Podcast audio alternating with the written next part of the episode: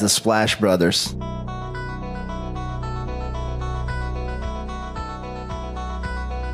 The Splash Brothers, is that? The Splash Brothers. Splash Bros. The bond that you guys share, being the Splash Brothers and everything.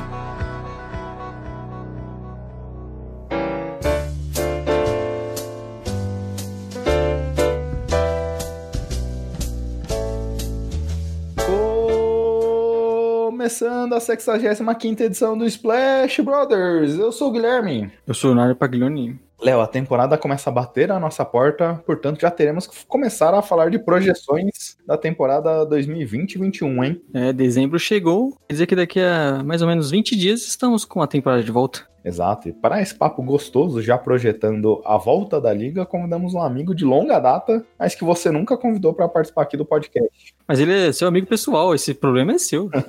Inclusive, o Vag já convidou ele e o Samir para eu participar lá do High Five Podcast. Fizemos uma gravação. É, o Samir aqui, que grava também com o Vag, já participou conosco. Wagner Vargas, podcaster do High Five, do Magicast. O homem que já colocou três anéis de campeão do Chicago Bulls na mão. Seja bem-vindo, Vag. Olá, Gui, Léo, brigadão pelo convite. Eu cobro o Gui, mas, Léo, você tem meu, meu WhatsApp, a gente fica trocando propostas ali do, do nosso Fantasy, então você podia ter me convidado também, né? Essa carta da amizade aí não dá pra usar, não. Eu tenho que parar de mandar proposta e mandar um convite pro podcast, né? o Léo fica nesse terrorismo aí de te ameaçar agora que bate a nossa free agent. Pois é, cara. Um papo gostoso, convidar pra podcast, não. É, balance no seu jogador, hein? O pior daí é isso. Eu não ficava nem terrorizando ele por causa da free agent, eu ficava tentando passar o Kimball Walker com aquele contrato. é, o Vincent fica falando aqui de NBA, parecemos especialistas, aí no Fantasy que a gente joga, o Leonardo vai dar 28 milhões de contrato pro Kemba Walker. As coisas não pode divulgar, né? O pior é depois, é que você vai saber que eu troquei ele pelo DeMarcus Cousins. sério, falando sério. É um prazer estar aqui no Splash Brothers com vocês finalmente. Vamos lá. O Vag que nos acompanha desde o começo, né? É, seja trocando experiências, figurinhas, o Vag que já era podcaster e tudo mais, você tem o seu próprio, que você é torcedor do Orlando Magic, tem o seu próprio podcast falando do Magic, pros torcedores ou para quem gosta, e também tem um High Five que às vezes dá uma dormida, né? Se quiser deixar os arrobas aí do, dos canais, o como o pessoal faz para seguir no Deezer, Spotify também, sinta-se à vontade aí, Vag. O seu arroba pessoal, High Five, como você falou, tá mais parado que água de dengue, né? Eu e Samir. Mas, mas eu vou poupar o Samir, a culpa é, é mais minha, que o Samir ainda tenta. Aí eu falo, não, vamos gravar, aí morre. mas a gente vai voltar, assim, um dia, pode, pode ter certeza. no Twitter, a galera pode seguir lá o arroba Brasil, é o meu podcast com o, o Luiz Fernando Filho, meu companheiro de sofrimento com o nosso querido e glorioso Orlando Magic. A gente tá, tá tentando manter uma, uma frequência semanal para falar do Magic, né? Agora vai ser mais fácil, né? A temporada voltando, mais notícias, mais coisas acontecendo. Bom, é só seguir a gente lá, a gente tá em todos os os agregadores aí, é só procurar Madcast Brasil, tá no Spotify, no, no Anchor, enfim, só procurar que a gente tá lá e segue a gente no Twitter também. Eu sei que é, é, eu, eu costumo brincar que é o podcast mais de nicho da história dos podcasts, porque afinal, né? Falar de Orlando Magic em português, meu amigo, é, é para pouca gente mesmo. Mas a gente faz com, com muito carinho, porque a gente realmente torce pro Magic de coração e, e a gente tenta passar isso para todo mundo que ouve a gente. O Gui, posso fazer uma observação? Claro. Eu acho que o Madcast ele deveria ter o Evan Fournier como ali o logo principal, né? Só uma dica que eu tenho para Wagner e pro Luiz, que eu sei que é um fã dele. Ele ficaria bem bonito. O Luiz é a maior corneteira do, do Fournier. E o Magic tem jogadores piores que o Fournier, né? Pra se criticar. Cá entre nós. o que não faltou nesses anos, né? É um jogador pior ali. Mas é um podcast bem legal, pessoal. E não só também o podcast, na nas próprias mídias sociais, no Twitter, vocês interagem bastante. Sempre respondem perguntas do pessoal que manda lá no podcast. Então, se vocês quiserem interagir, aproveitar também que o Twitter oficial do Orlando Magic aqui no Brasil é super engajado. É muito legal. Não tem um time aí para torcer. Siga o time da Disney que venham com a gente que é divertido, é, é emocionante. E você já acompanhou o jogo lá ao vivo, né, Vag? Como foi essa emoção? Cara, eu fui duas vezes pra Orlando. Primeiro acho que foi em 2010. Aí foi antes do Magic fazer a troca lá pelo Gilbert Arenas e tal. Foi um dos piores jogos da história do Magic. A pontuação foi baixíssima. Foi, foi 80 a 70. o time perdeu do Atlanta Hawks. Foi horroroso. Mas foi muito legal porque eu conheci a arena, que tinha acabado de ser inaugurada, né? A arena nova do Magic. É muito legal. É um show, assim, pra quem gosta de esporte, cara. Tem que ir lá. Você vai andando pela arena por dentro, assim. Tem a- um pôster do Shaquille O'Neal em tamanho real. Os tênis deles lá gigantescos, sabe? Expostos pra você ver. Tem muita coisa pra você fazer, assim, além do jogo. E a arena é incrível, assim. O telão é gigante. Então é é uma experiência que vale por si só. O jogo foi horroroso. Aí depois eu voltei, tem uns anos atrás eu voltei em Orlando e fui assistir Magic e Bucks. Assisti o Yannis. E o Magic ganhou do Bucks, olha só. Vejam vocês. Opa. Que, que pé quente. Acho que a gente jogou sem Aaron Gordon e, e o Magic ganhou do Bucks. Então, essa foi uma experiência melhor ainda. É, com vitória, excelente. E, pessoal, al- antes da gente aqui entrar, o nosso podcast de hoje será analisando a Conferência Leste, aproveitando um analista aqui que já acompanha bastante o VAG, que acompanha bastante os times da conferência, principalmente o Orlando Magic. Dois assuntos rápidos aqui pra gente falar. Eu pensei que, você... pensei que você me desse essa moral. Um analista aqui, o Leonardo que acompanha o Bulls também. Mas, Léo, acabamos de falar que você deu 30 milhões no Kemba Walker. Ô Gui, mas só pra... Pra não perder, né? Nosso jabá também. É verdade. Nós estamos no Home Podcast Splash BR, Twitter e no Instagram. Siga a gente lá e toda segunda-feira um podcast novo aí no seu agregador favorito, lá no Spotify, Deezer, Cashbox. Segue a gente, dá aquela moral, deixa aquela avaliação e recomende para os seus amigos. Exato, a temporada batendo na porta. Recomende o Splash Brothers, o Magicast, o High Five Qual o terceiro terceira pessoa desse Splash Brothers, ô Gui? E o Marco Túlio Baimas. Vocês perceberam desde a edição 54, se não me falha a memória, a qualidade do, do áudio que melhorou. Ganhamos até vinhetas e tudo mais, muito por conta do trabalho fenomenal que o Marco Túlio traz aqui pra gente. Então, se vocês quiserem, tem um podcast, quiserem ah, contratar esse serviço, procurem no Twitter, arroba Marco Túlio Baima. Ele falou que vai tirar férias do Twitter esse último final de ano aqui, mas 2021 ele volta ativa. Entre em contato com a gente, né? A gente passa para o Túlio. E o que você tava querendo falar é aquela novidade, Gui? Exato, temos uma novidade aí. Léo, você tá. Hoje você tá filé, que tá lembrando tudo. Eu tinha esquecido de todos esses pontos. Uma grande novidade. Quer contar pros ouvintes? Seguinte, Splash Brothers foi vendido. Vendi minha parte. Não, nós estamos agora com parceria com o Jumper Brasil, de nossos queridos amigos Estabolito, Mastor, que participou aqui com a gente semana passada, o Xará, que participou na outra semana. O Splash Brothers agora também faz parte do, do Jumper, Gui. Exato. Nossos podcasts, vocês podem acompanhá-los por onde já seguem normalmente, mas só que fizemos uma parceria, onde é que não só pela plataforma aqui onde vocês escutam seus podcasts, por onde a gente divulga, que é o Anchor, vocês podem acompanhar agora também a divulgação do Splash Brothers pelo site do Jumper Brasil, pelas redes sociais e tudo mais. Fizemos uma parceria com, com um time lá. Um abraço aí, como você bem comentou, pro Xará, Estabulito, Vini Donato, o Mastor que participou conosco aqui na última semana. Todos eles fizeram essa proposta aqui pra gente e com muito orgulho a gente aceitou, né, Léo? Começar a integrar agora o Jumper a partir da, da- das próximas semanas, todos os podcasts também estarão disponíveis no site do Jumper Brasil. Que legal, hein? Até eu não sabia, vocês nem me avisaram. Parabéns aí, galera. Legal, o Jumpão é sensacional. E a gente sempre fala né, bem do Jumper aqui, parece que tá já puxando o saco todo o podcast, Gui. Mas nós sempre falamos que gostamos muito do trabalho deles, foram incentivadores pra gente. É um pessoal que tá aí nesse trampo há um bom tempo, já mais de 12 anos, né? Então a gente gosta muito e ficamos muito felizes quando fomos convidados e a gente agradece novamente pra eles. E estamos também com o Jumper agora e vale lembrar, sempre você tá acompanhando também, né? Um- um- o Jumper é um canal em português que está sempre postando as notícias, no Twitter também são bem, post- estão sempre postando bastante. Eles estão fazendo live todos os dias agora, então não deixe de acompanhar o Jumper. É, Vaga, a gente não divulgou antes pra você não comprar as ações do Splash Brothers, aí o Insider Trader. Mas era isso que eu queria. aí vocês me quebram. Mas fizemos essa parceria aí. E aproveitando também, Léo, já que você falou do Jumper, se você acompanha esse podcast na sua divulgação na segunda-feira, na terça-feira, dia 8 de dezembro, participaremos da live deles, falando já da próxima temporada, alguns comentários no YouTube. 8 e 2 da noite estaremos ao vivo lá no Jumper. Novamente lá mostrando nosso belo rostinho. E agora entrando, já entrando em alguns dos assuntos falando de NBA, Vag, é, o Shans anunciou que o LeBron assinou uma extensão. A gente até comentou no último podcast aqui que o LeBron entraria no próximo ano com uma player option, onde é que ele poderia optar se ele ficava ou não dentro do Lakers, e agora ele estendeu o contrato por mais dois anos, totalizando quase 86 milhões de dólares nessas duas temporadas. Delícia de contrato, né? 86 milhões, dois anos. A gente até. Vou soltar os bastidores aqui, que a gente tem um, um grupinho aí da, da galera que, que acompanha a NBA. Pessoal, alguns falaram que foi. Panelinha?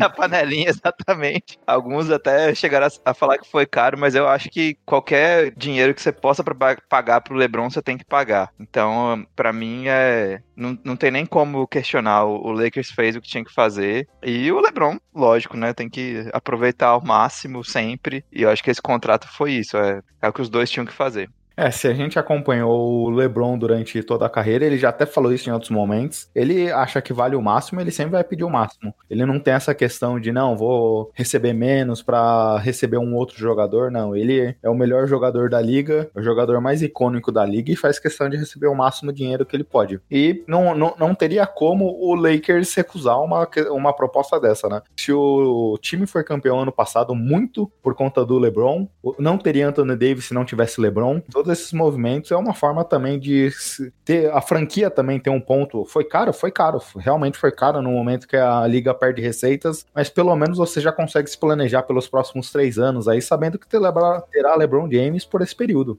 É, se o LeBron pede quatro, cinco anos, você tem que pagar, né? Não tem como. Ele é o ponto principal de tudo desse Lakers merece esse contrato e a gente não duvida que ele vai continuar jogando muito bem nesse nível, né? Então, tem nem como questionar o contrato por um cara que já tem 35 anos. O LeBron é de outro nível. Um ponto interessante é que o contrato dele vai acabar justamente quando o filho dele, o Bronny James, vai estar tá apto a entrar na NBA, né? Então, de repente, a gente pode ver aí o LeBron saindo de, de Los Angeles para encontrar o filho em algum time, ou de repente o filho dele indo para Los Angeles também, jogar com ele.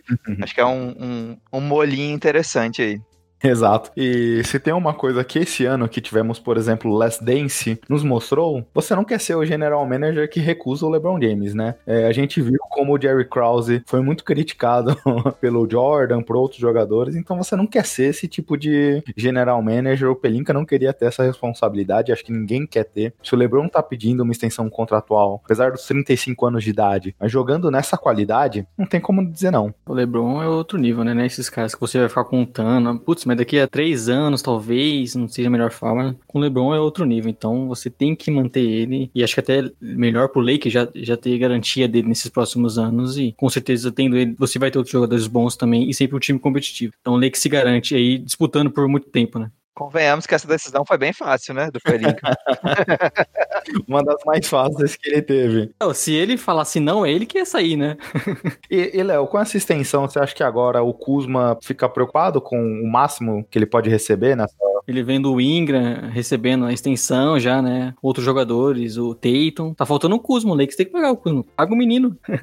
e a gente tem ainda a questão do Anthony Davis, que ainda não assinou a extensão contratual, mas acho que as coisas deviam se caminhar para esses dois movimentos acontecerem simultaneamente, né? Não, não duvidaria o Davis também assinar uma extensão contratual próximo do período que o LeBron assinou, até para eles fecharem alguma dinâmica aqui próximo de período de contratação e tudo mais, até para dar um plano um norte pro LeBron James, pro Anthony Davis e para a própria franquia. E quando vencer esse contrato do Anthony Davis, ele a partir daí também analisar junto com o Lakers os próximos passos que eles darão na carreira. É, e tem aquela questão dele também daqui, acho que em 2022, né, completar 10 anos de liga, que você já recebe um contrato maior. Então acredito que vai ficar nessa base aí mesmo de 2, 3 anos pro Anthony Davis. E Vag, é nesse mesmo grupo que você comentou, hoje o pessoal deu uma notícia lá que também veio do Chance, e não necessariamente entrando na, no mérito da Covid ou não, mas o Shans anunciou que 48 jogadores dos 546 testados é, testaram positivo para Covid. Não necessariamente essa questão em si, mas acaba sendo um fator dentro da liga esse ano a, questão do Covid. Como a gente vê, por exemplo, no Campeonato Brasileiro, Palmeiras tendo que jogar com um time remendado, Flamengo, outros times passaram por isso, Atlético Mineiro agora, NFL também tendo jogos adiados. O quanto isso você acha que vai impactar lá na frente o futuro da liga? É, o quanto também times com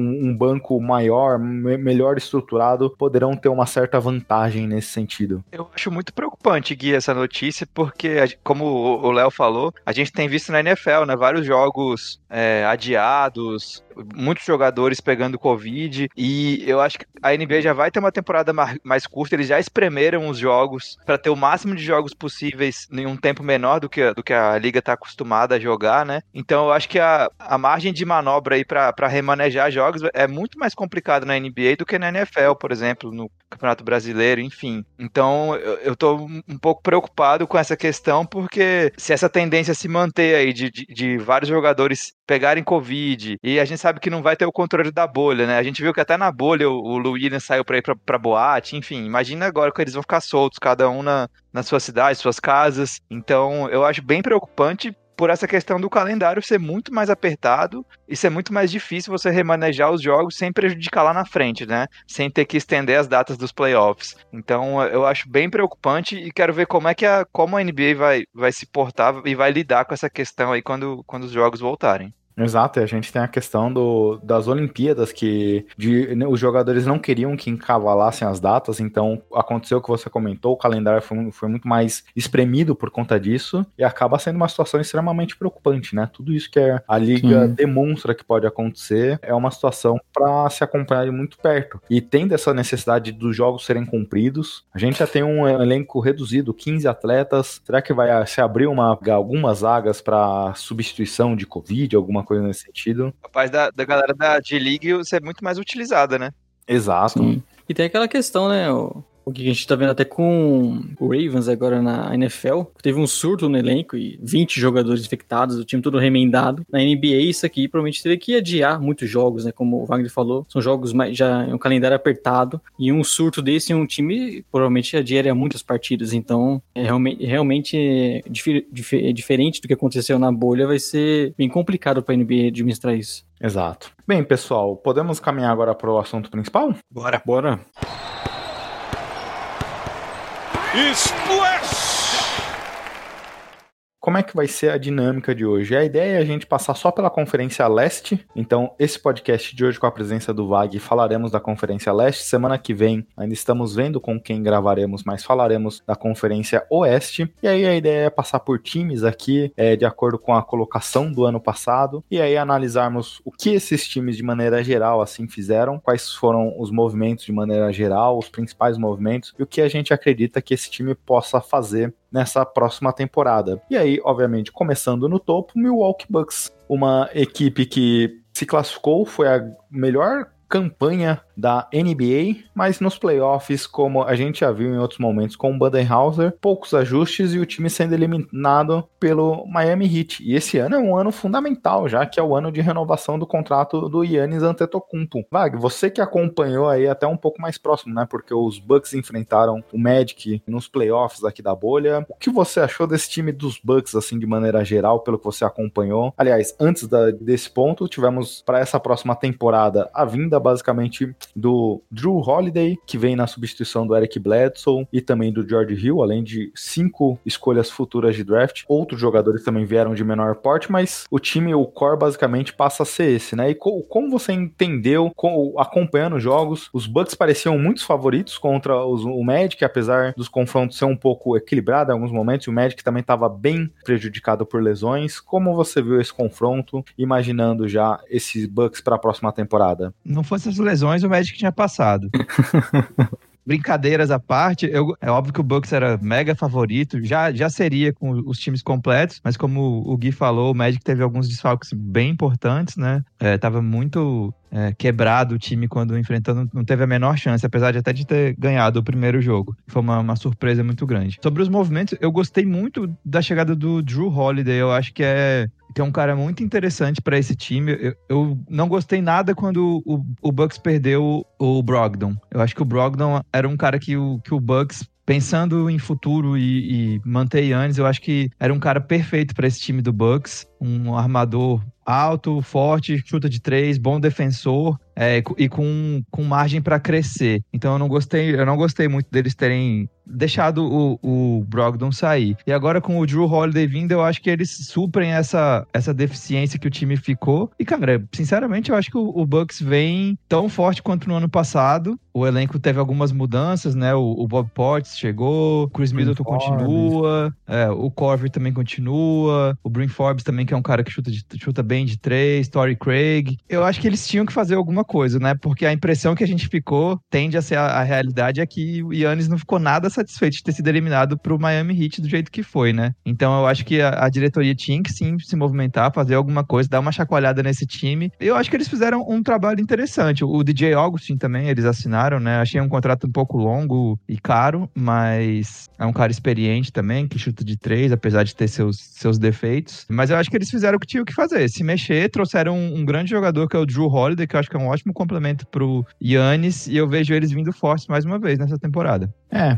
quer falar, Léo? É, eles conseguiram melhorar, né? Por mais que a gente tenha até falado, criticado um pouco o movimento no geral, né? Porque eles acabaram dando todo o futuro, basicamente, e caso o Yannis não fique, eles vão sofrer bastante. Mas pensando apenas no time para essa temporada, eles conseguiram melhorar. O Joe Holiday é um terceiro, vamos dizer, o terceiro cara desse time agora, ou junto com o Middleton ali. E, e, sabe que vai ter um upgrade em relação ao Bledsoe. Defensivamente, ofensivamente, nem se fala. Acho que ele é um jogador que vai completar muito bem esse time, gente. Não tenho dúvidas que ele encaixe qualquer, é, bem em qualquer franquia. E algumas peças como o DJ Augustin. Eu até gostei bastante, mas vendo o Wagner falar, né, torcedor do Magic, começa a desconfiar um pouco, viu? Porque se o, o Wagner teve esses poréns com, com o DJ August. É, não sei se vale, valeu tanto a pena, não, mas eu gosto bastante das contratações que eles fizeram. Diferente da temporada passada, né? Que eles praticamente manteram o time, né? Eles tiveram algumas mudanças importantes. Então eu acredito que o time não vai funcionar exatamente da mesma maneira, como começou na temporada passada, né? Então eu acredito que eles. Talvez a gente veja o, o time um pouco diferente nos primeiros partidos, mas ainda apostaria neles sendo os favoritos ali na conferência. É um time muito bom da última temporada, né? Se a gente olhar, por exemplo, as estatísticas, eles foram líder em número de pontos por partida, mas quando a gente olha o rating por 100 posses de bola, eles ficaram em oitavo, a melhor defesa da temporada, até por isso o Yannis acabou levando o prêmio de defensor do ano. O ponto principal foi os ajustes na pós-temporada, a falta de ajustes e também como o time, uma marcação melhor desenhada para atender ao time, eles acabaram se complicando um pouco, muito por conta,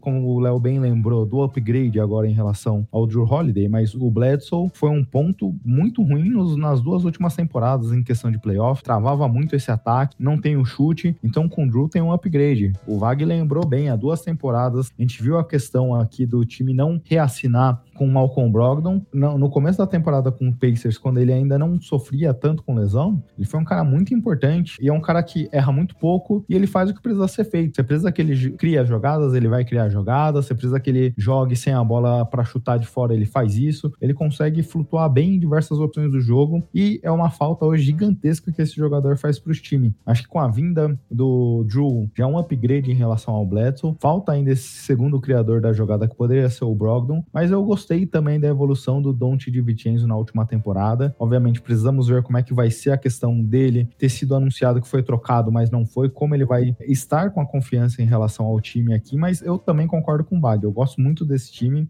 Acho que para a temporada regular eles vêm novamente como um dos grandes favoritos, mas precisamos ver como esse time também vai se ajustar para os playoffs. Eu queria só acrescentar uma, um pouco do que o, o Gui falou. Apesar do, dessa história do, do Di Vincenzo, né, ele seria trocado, o Bogdanovich chegaria pro, pro Bucks, mas não deu certo, enfim, toda aquela, aquela questão. Mas eu gosto dessa de dar mais respo responsabilidade pro Di Vincenzo. Eu acho que é um cara bem interessante aí, que tem um, um, um histórico vencedor no, no basquete, sempre jogando jogos importantes no college College também. E eu, eu acho bem interessante esse, esse papel mais dar esse papel mais importante para ele. Eu acho que casa com, com o resto do time. Sobre o DJ Augustin, eu acho que para pro Bucks, eu acho que ele vai funcionar muito melhor do que no Magic, porque é um cara que para dar apoio. É para ser o, o seu armador, né? Exatamente, você vai, e você vai ter jogadores capazes de criar o próprio arremesso. Eu acho que quando você depende muito dele para criar as jogadas, não é o ideal. Acho que é aquele cara mais para carregar a bola pro ataque e entregar para quem realmente consegue criar as jogadas com mais efetividade. E é um cara que, que tem bola de três, que ele tem um bom aproveitamento, então Sim. que dá para ficar no canto ali e é uma, uma arma perigosa. Eu só, eu só achei meio alto o contrato, né? Foram 21 milhões em três anos. Eu achei, para um cara já de, de 32, 33 anos, achei meio perigoso. Mas Sobre o Bucks, cara, eu acho que quando você tem um jogador como o Yannis e você é um mercado pequeno, você tem que fazer isso mesmo. Você tem que apostar no agora. Você não, não sabe quando você vai ter um Yannis de novo, né? Você não pode ter correr o risco de, de perdê-lo. Então eu acho que o, o, Bucks tem que sacrificar mesmo um pouco o futuro e, e pensar no agora. Exato, é um time muito bom, né? É, essas duas últimas temporadas onde é que eles terminaram no topo não foi à toa. É um time que conseguiu dar um elenco interessante pro Yannis. Não tem superstars ao lado dele, mas conseguiu desenvolver o Middleton para ser um jogador muito bom, tanto que participou dos, do All-Star dos dois últimos anos. Brook Lopes evoluiu demais jogando nesse time. E concordo com o que o Vag falou lá atrás também, quando a gente olha o elenco de apoio, DJ Augustin, Bryn Forbes, Pat Connaughton, Torrey Craig, Bobby Porter, são jogadores que já tiveram uma relevância na liga, então chega para conseguir contribuir. A gente viu, por exemplo, uma dificuldade nessa eliminação pro Heat,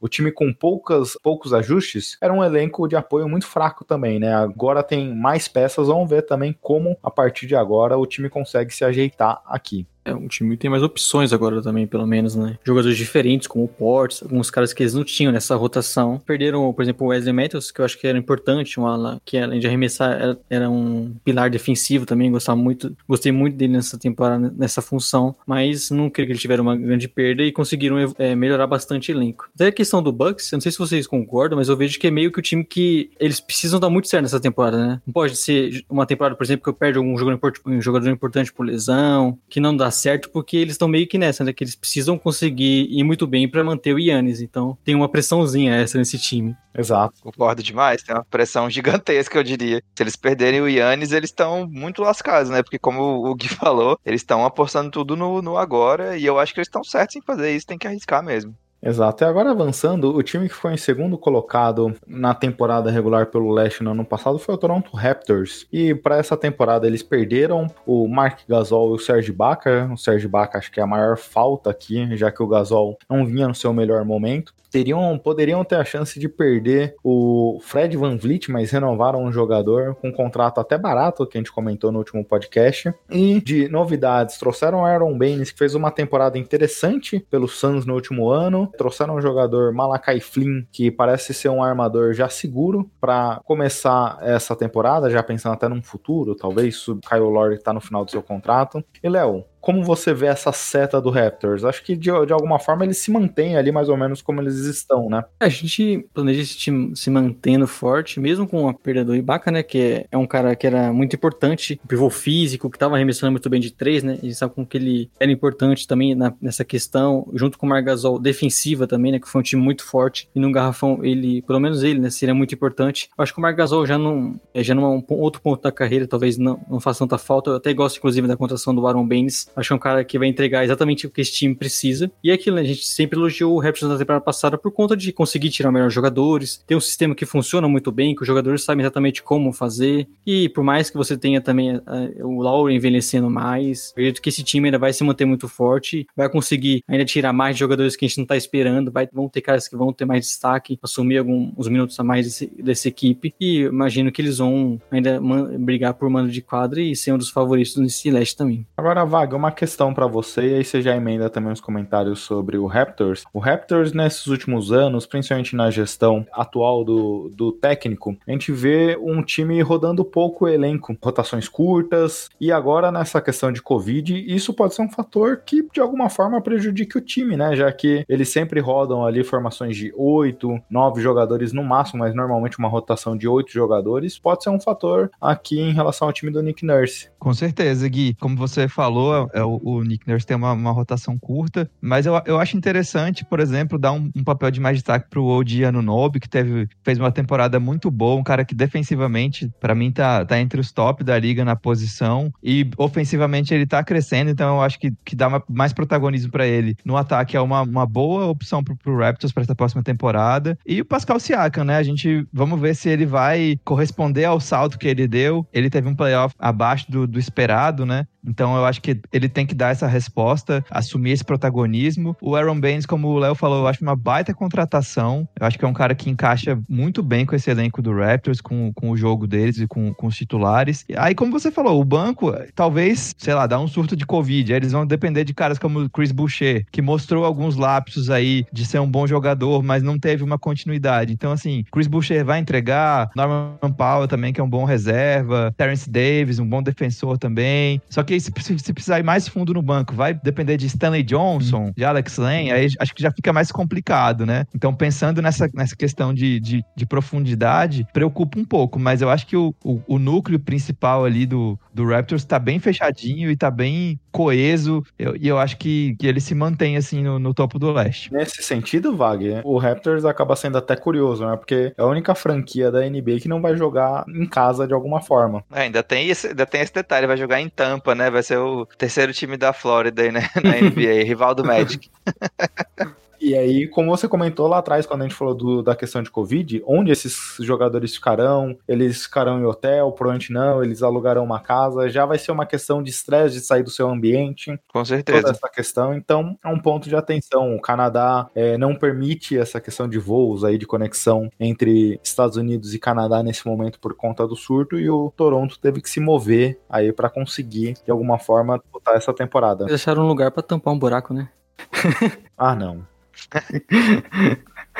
Mas é um time que eu até comentava com o Léo aqui, é uma defesa muito forte. Foi a defesa que mais me encantou nessa última temporada. O ben, e o Baines é um jogador interessante que ele pode fazer um pouco o papel, tanto do que o, o time esperava do Mark Gasol e também do que espera Sim. do Serge Ibaka. Aquele cara que a gente brinca, né, que faz o trabalho sujo, que faz bem um corta-luz, que pega rebotes, que é, melhora os companheiros, né, sempre ajudando bastante nisso. Então, ele é um cara que, a questão de espaçar a quadra, né, acredito que ele vai ser até um upgrade em relação ao Mark Gasol, por exemplo, por estar mais em forma ainda. Acredito que foi uma, um, um, bom contrato que o Raptors conseguiu, foi uma boa solução pra, depois da saída do, do Serge Ibaka e aposto bastante que ele vai ter mais relevância nessa temporada também, igual já foi no começo da temporada com o Suns, na temporada passada. Nessa altura da carreira, eu acho que é uma, uma boa aposta para cumprir esse papel que o, que o Gasol tinha e foi tão importante para esse, esse Toronto. E por mais que não pareça, ele é um jogador bem rodado, né? Começou nos Spurs. Ele já tem mais de 30 anos, né? Sim, já passou por situações boas no Spurs, no Celtics, então é um jogador bem interessante. Pode ser mais um desses líderes vocais aí para estar tá no Raptors. Um cara que tem histórico de parar em bid, né? Que pode ser um rival na conferência ali.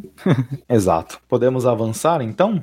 Sim. Seguimos. Agora o Boston Celtics, que é um time que a gente vê nesse processo contínuo de adicionar jovens jogadores, ter bastante escolhas de draft, e mais uma vez não se movimentaram tanto quanto alguns torcedores, ou principalmente a mídia esperava. Perderam a questão do, do Gordon Hayward, poderiam ter assinado com o Miles Turner, que cumpriria uma ausência ali, uma lacuna na equipe num signing trade com o Indiana Pacers, não fecharam esse acordo e viram o Gordon Hayward caminhar para Charlotte e agora o que eles ganharam foi uma trade exception, a maior da história da liga, que eles poderiam trocar um jogador sem mandar nada em troca. É sem precisar bater o salário, né? Não manda nada em troca, sem precisar bater o salário. Eu tô bem curioso para ver o Celtics, porque continua um time com uma evolução desses jogadores bem interessante. A gente viu o Grant Williams ano passado ganhando um papel maior, tendo uma relevância. A gente viu Romeo Langford jogando em alguns momentos. Em outros momentos ali, Carson Edwards projetando ser um jogador interessante, acabou não virando o que a gente imaginou nessa última temporada. O time sentiu muito a falta de um segundo, de um armador reserva. Chegou o Jeff Teague, o time trouxe alguns jogadores no draft. Então, pouco a pouco, Jalen Brown, Jason Tatum, Marcus Smart, é um time que consegue desenvolver esses principais jogadores de uma maneira bem hum. interessante. Mas só que um ponto que eu gostaria de ver mais do Celtics é esses jogadores intermediários que eles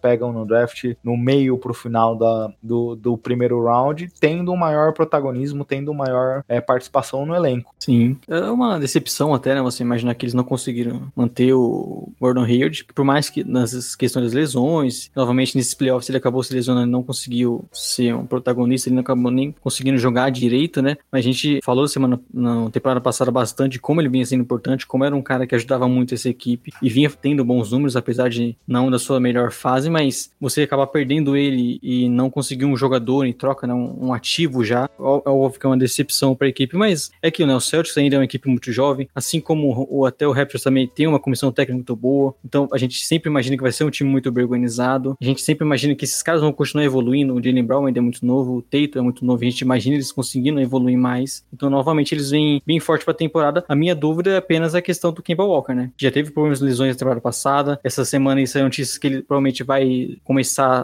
a estrear lá para janeiro, né, normalmente com uma lesão, então a gente não sabe qual física real dele, né, um cara que já tem um pouco mais de 30 anos, a gente não sabe como que ele tá bem, né, se, ou se, se ele vai conseguir voltar a ser aquele mesmo de antes, então esse é um ponto que pode preocupar um pouco a torcida. Né? Se tem uma dúvida em relação ao Kemba, tem também uma melhora em relação à posição de pivô, que era a dúvida da última temporada, né, Vag? Eles trouxeram o Tristan Thompson, que é um jogador que é, tem um arsenal muito maior ofensivo e defensivo em relação ao Daniel Tais. É, eu gostei muito dessa adição aí do Tristan Thompson, cara que trabalha muito bem no pick and roll, ótimo reboteiro, muito ativo no, no rebote de ataque, também tá sempre ali é, buscando a bola e conseguindo recuperar posses. Eu acho que vai ser bem interessante essa combinação do, do núcleo aí, Smart, Brown e Tatum com o Tristan Thompson. Acho que o Boston acertou. E no mais, cara, eu acho que o Boston não tinha muito o que fazer mesmo, não. Eles têm um núcleo aí de com esses três jovens que eu citei, mais a experiência do Campbell Walker, que a gente, como o Léo falou, a gente precisa ver da questão física, se ele vai estar tá inteiro mesmo, né? Se ele tivesse, seria perfeito, assim. Eu acho que o Boston tem um elenco fortíssimo nesse sentido e o, o Kemba é fundamental. Sobre a saída do Gordon Hayward, eu confesso que eu não achei absurdo, não. Eu não acho que é, que é uma perda tão grande, até pelas questões físicas também. O Hayward, nessa passagem por Boston aí, teve seus momentos, mas as lesões, de novo, atrapalharam muito. E eu acho que tem que abrir, abrir caminho aí pro Jalen Brown, pro Jason Tatum, é, pro Marcus Smart também, que é um cara que eu, que eu adoro assistir jogando. Putz, é,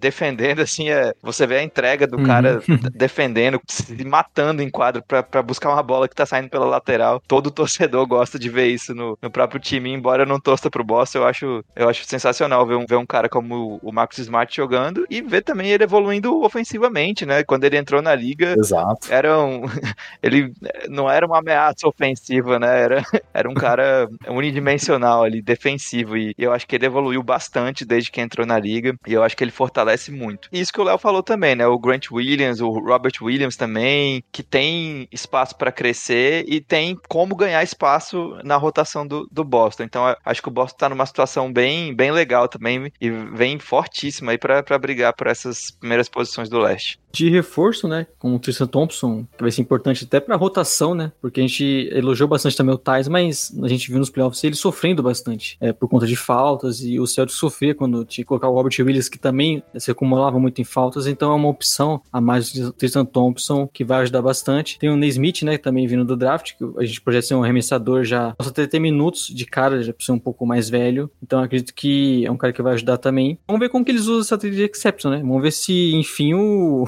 o Celtics vai fazer uma troca. Acredito que se eles batalharam para conseguir essa trade exception, eles vão conseguir, eles querem fazer alguma coisa e realmente vão estar ativos no mercado buscando alguma oportunidade. Talvez, enfim, a gente veja o que a torcida pede tanto, né? Que é que o, o, o Celtic busque, busque trocas por caras que vão ajudar bastante já. É, veremos, né? Porque tem um ponto que a gente precisa ver também. O Romeo Langford foi uma escolha de loteria no passado, mas teve muitas lesões, ainda tá lesionado, perdeu um pouco o espaço e é aquele negócio. O jogador, depois que foi escolhido no draft, a, o ativo da escolha é interessante até o momento que ela vira um jogador. A partir daí, ela acaba perdendo um pouco de valor. O Celtics acumulou muito, muitas escolhas ao longo do tempo e aí ele acabou não usando essas trocas. Agora veremos como eu, o time também consegue fazer esse valor, porque você comentou bem, né? Se eles fizeram tanto esforço para ter essa trade exception, é porque imagina-se que eles utilizem em algum momento. Que a torcida tá esperando, né? Acho que todos nós, até quem não é torcedor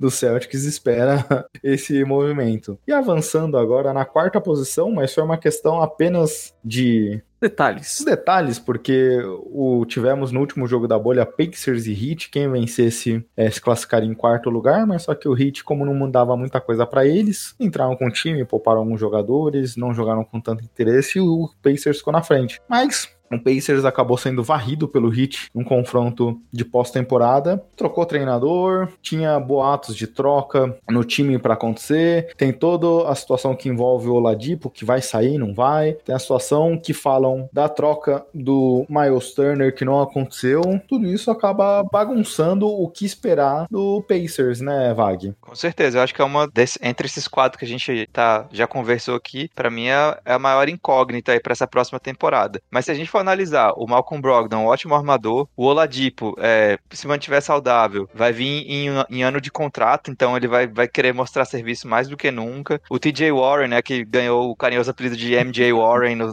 na bolha, se mantiver 10% do que ele jogou na bolha, tá maravilhoso. O Sabonis é um ótimo ala pivô e o Miles Turner um, um bom pivô também. Pelo menos esses cinco titulares, é um time bem forte, mas é aquele negócio, né? É, a gente não sabe direito qual a condição do, do Oladipo. O TJ Warren vai manter aquele nível que a gente viu espetacular? Não sei. Então, esse Indiana é o time que, desses quatro, é o que eu tenho mais pé atrás. Não sei se vai conseguir manter esse nível para essa temporada e talvez é, desça um pouco nessa classificação. É, tem a questão do ano de contrato do Oladipo, mas só que muitas pessoas dizem que ele não tá contente no ambiente do Pacers, já pediu troca e tudo mais. Então, quanto isso é verdade, o quanto isso impacta o relacionamento dele com o time, com jogadores e tudo mais. A gente viu um encaixe difícil do Domantas Sabonis com o Miles Turner ao longo da última temporada inteira. Eles trocaram de treinador para esse ano. Tivemos a saída do Nate McMillan agora. Então, como isso impacta também no estilo de jogo do time, no que esse time vai trazer de proposta pra gente, é, é uma incógnita realmente. E o banco, né? O banco também é uma, não é muito forte.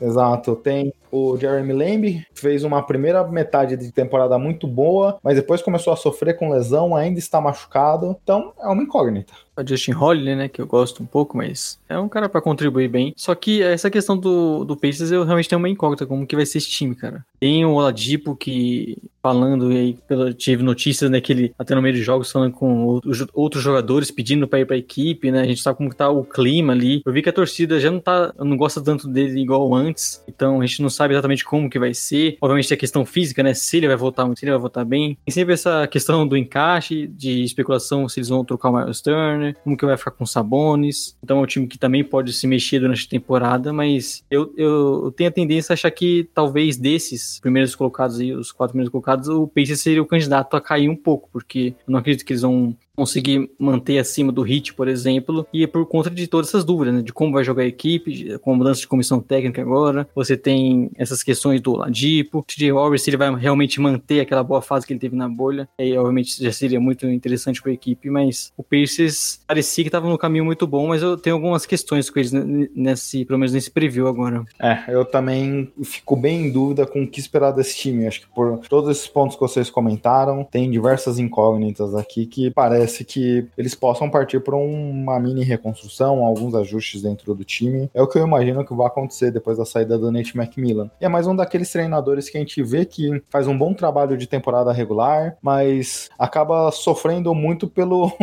trabalho bom que ele faz, né? Porque se cria uma expectativa maior do que o que o time poderia entregar. Sim. E aí depois acaba havendo uma certa decepção por não conseguir manter o nível. E a torcida não gostava do jeito dele, né?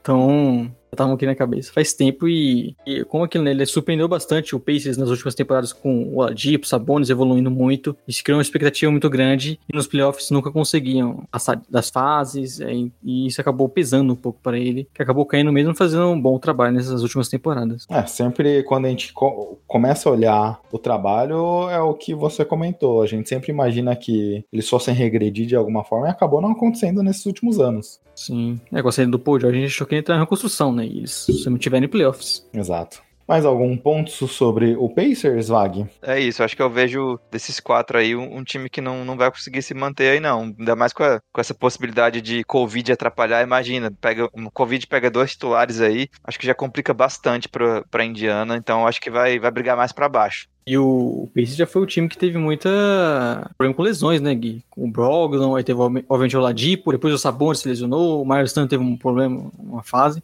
Então, vamos ver se eles conseguem se manter saudáveis, pelo menos, nessa temporada completa. Precisa ver aí se ou o departamento médico não tá fazendo um trabalho muito bom, ou o time precisa se benzer de alguma forma, porque tá difícil. E agora temos o vice-campeão? Vice-campeão, Miami Heat. O menor da Flórida. Desculpa aí, torcedor do Hit, é brincadeira. E agora são três da Flórida, né? Maior tampa agora, então? O Heat que perdeu o Jay Crowder, mas renovou com o Miles Leonard. Eu particularmente não entendi esse movimento. Bom de vestiário, né? Só isso pode ficar, porque 10, 20 milhões. Rapaz, deve ser muito bom então, viu? Porque É, é, deve. Eu falei, né? Deve tocar um pandeiro, um cavaquinho, deve ser bem completo nisso. Deve ser nesse sentido pra ele ganhar esse contrato aí de 10 milhões. Porque o segundo já não é garantido, né? O Jimmy Butler já é o brasileiro, já é o jogador na NBA mais brasileiro, né? Então, às vezes gostam dessa, do, do pandeiro. É o passe do Jimmy Butler, então. É o Gil Cebola do Jimmy Butler. Ele deve ser o cara que compra bastante cafezinho do Butler também, né? De- desses 10 milhões aí por ano que ele ganhou, uma parte deve ir pro Butler é, através de compra de café. Além disso, trouxeram Ever Bradley, um jogador que foi muito importante pro Lakers na última temporada, não disputou os playoffs, não foi pra bolha. Trouxe o Mo Harkless, que é um jogador bem interessante, também pode cumprir um papel interessante. O Heat aqui continua também nessa seta de alta, né, Vag? É, é um time que ano passado nos surpreendeu, acho que até pela posição que acabou na pós-temporada, mas é um time que surpreendeu e mantém o elenco principal para esse próximo ano. Com certeza, Gui. Como você falou, né?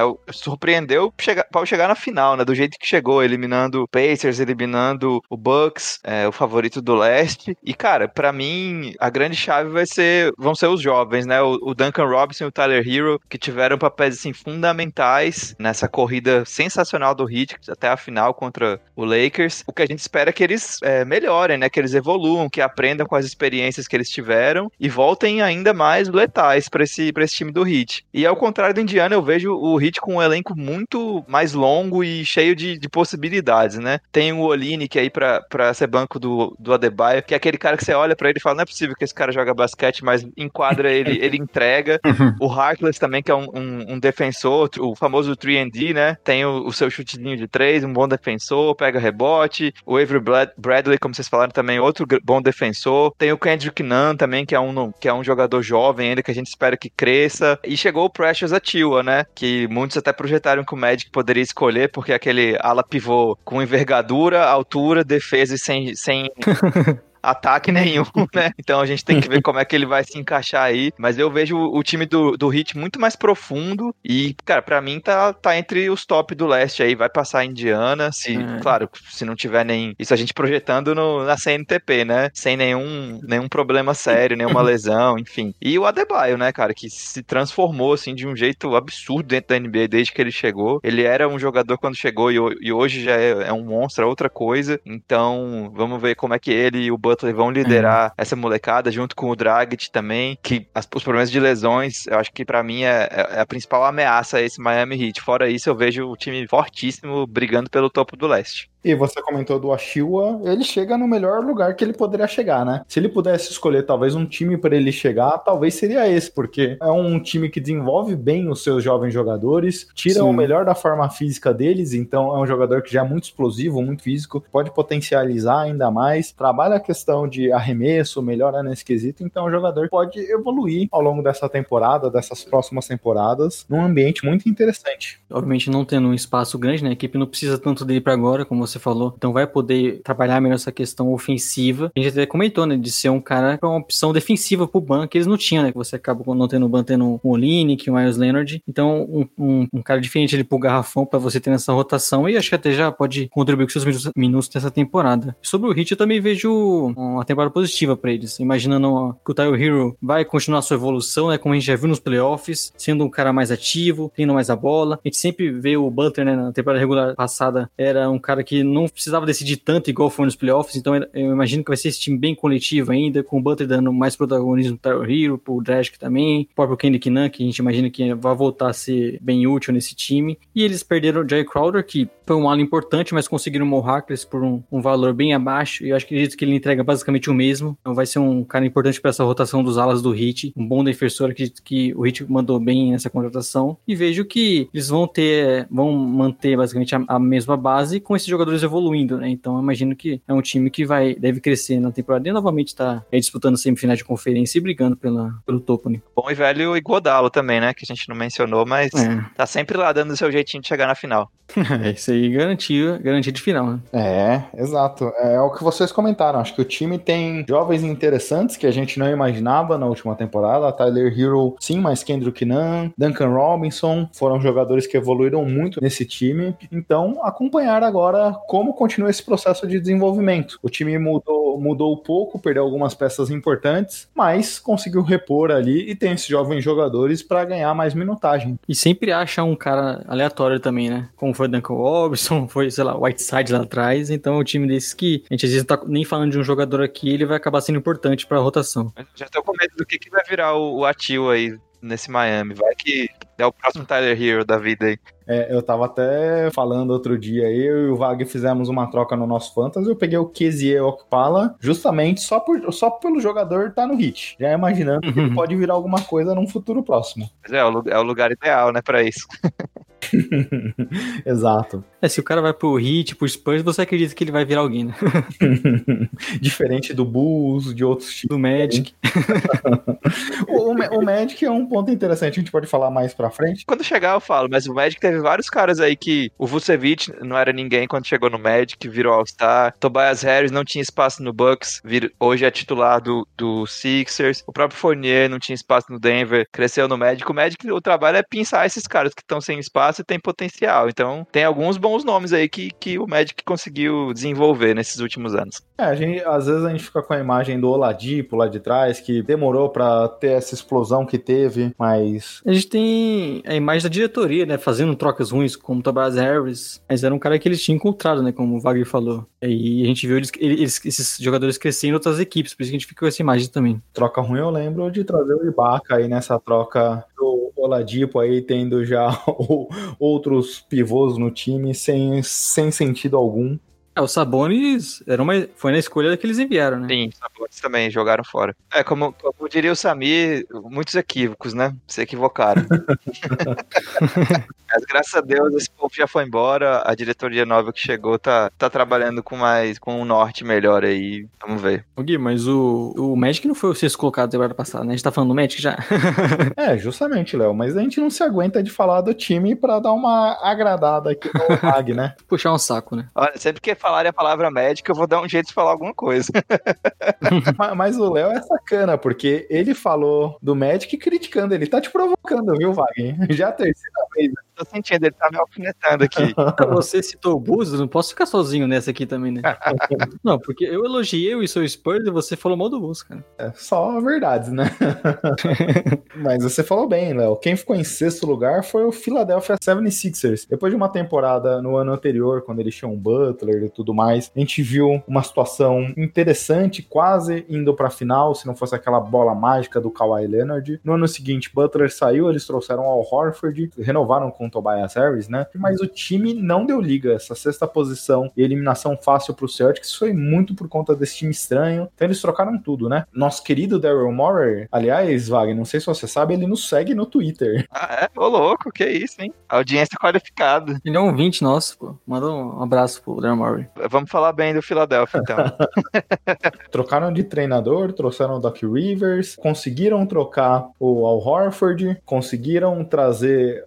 Aliás, nem trazer, eu acho que a gente até comentou aqui em outros momentos. Eu acho que esse Sixers agora tá com uma cara de time, coisa que não tinha na última temporada. Seth Curry, Isaiah Joe, que o Léo gosta bastante, veio do draft da última temporada, Danny Green. O time ficou com uma cara muito melhor agora. Esqueceu o estilo do draft, né? O Tyrese Maxey. Tyrese Maxey, que foi escolhido na 21ª, um criador de jogadas, não tem um chute tão bom assim, mas vem tem, tem uma mecânica interessante. Dwight Howard também, que foi um jogador importantíssimo, com o Joel Embiid talvez sendo poupado ao longo do ano, pode ter minutos interessantes. É um time que eu particularmente gostei bastante, Vag. Esse time aqui me parece muito mais um time agora. É, eu gosto também que eles, teoricamente, vão dar mais espaço pro Taibu, né? Que é um ótimo defensor também, um cara Sim. com muito potencial. Então eu acho bem interessante jogar o, o nesse mix aí de, de Ben Simmons e Embiid, de Tobias Harris. E como você falou, né? Trouxeram chutadores, o Seth, Seth Curry, Danny Green, é, o Dwight Howard pra ser esse backup do Embiid aí, provavelmente jogando mais minutos do que jogou em Los Angeles, né? Eu acho que, cara, quando você tem Ben Simmons e Joel Embiid, eu acho que você já tá automaticamente brigando por mando de quadra. É que- questão de, de encaixe mesmo, né? Acho que não- é, é difícil prever agora como esses caras novos vão encaixar, como o, o Simmons e o Embiid vão conduzir essa galera nova, é, com técnico novo, com direção nova. Eu, eu vejo um pouquinho de incógnita nessa questão, mas ao mesmo tempo eu vejo, eu vejo o Philadelphia ali brigando por, por mando de quadra. E nessa questão do encaixe que você falou, pra mim tava claro desde a última temporada, desde as duas últimas temporadas, que o Tobias Harris se encaixaria muito mais jogando de power forward, não jogando como um ala pequeno como foi o experimento da última temporada. Então o espaço ficava bem complicado com ele, com o Horford, com o Joel Embiid, com o Ben Simmons que não chuta de fora, então precisava infiltrar. Então agora ele jogando ali mais próximo do Joel Embiid, tendo às vezes Seth Curry, Danny Green, Ben Simmons ali, três jogadores que jogam no perímetro, Ben Simmons não pra arremessar, mas pra infiltrar. Esse time parece ter muito mais sinergia agora. A proposta passa a ser muito mais interessante do que era na última temporada. Sim. É um time que mantém uma defesa forte, né? Então, é, você já imagina que eles vão ter esse, esse ponto que sempre foi importante para a equipe. E com essa questão do encaixe, né? Que por mais que não seja da melhor forma, não fosse os melhores jogadores, sabe? Obviamente você queria um jogador muito melhor que o Danny Green na sua equipe, mas eles conseguiram pelo menos criar uma equipe mais coerente, que é o que a gente sempre cobrou, para você pelo menos tirar o máximo do Ben Simmons, do Embiid. Obviamente que ainda falta algumas peças no elenco. Eu ainda queria um outro criador, né? A gente falou do Maxi, mas ainda é um jovem, não dá pra você contar tanto assim. Eu ainda queria um outro criador para você não ficar, principalmente aqueles minutos finais de jogos que você não, não tem um Ben Simmons com a bola, seria interessante ter esse cara que consegue quebrar defesas e pontuar bastante, mas é um time que a gente já consegue ver muito mais coerência e com muitas opções, né? Então, acredito que o Sixers para essa temporada vem um pouco mais forte do que a outra e, e tende até ter uma crescida e dar uma subida nessa tabela.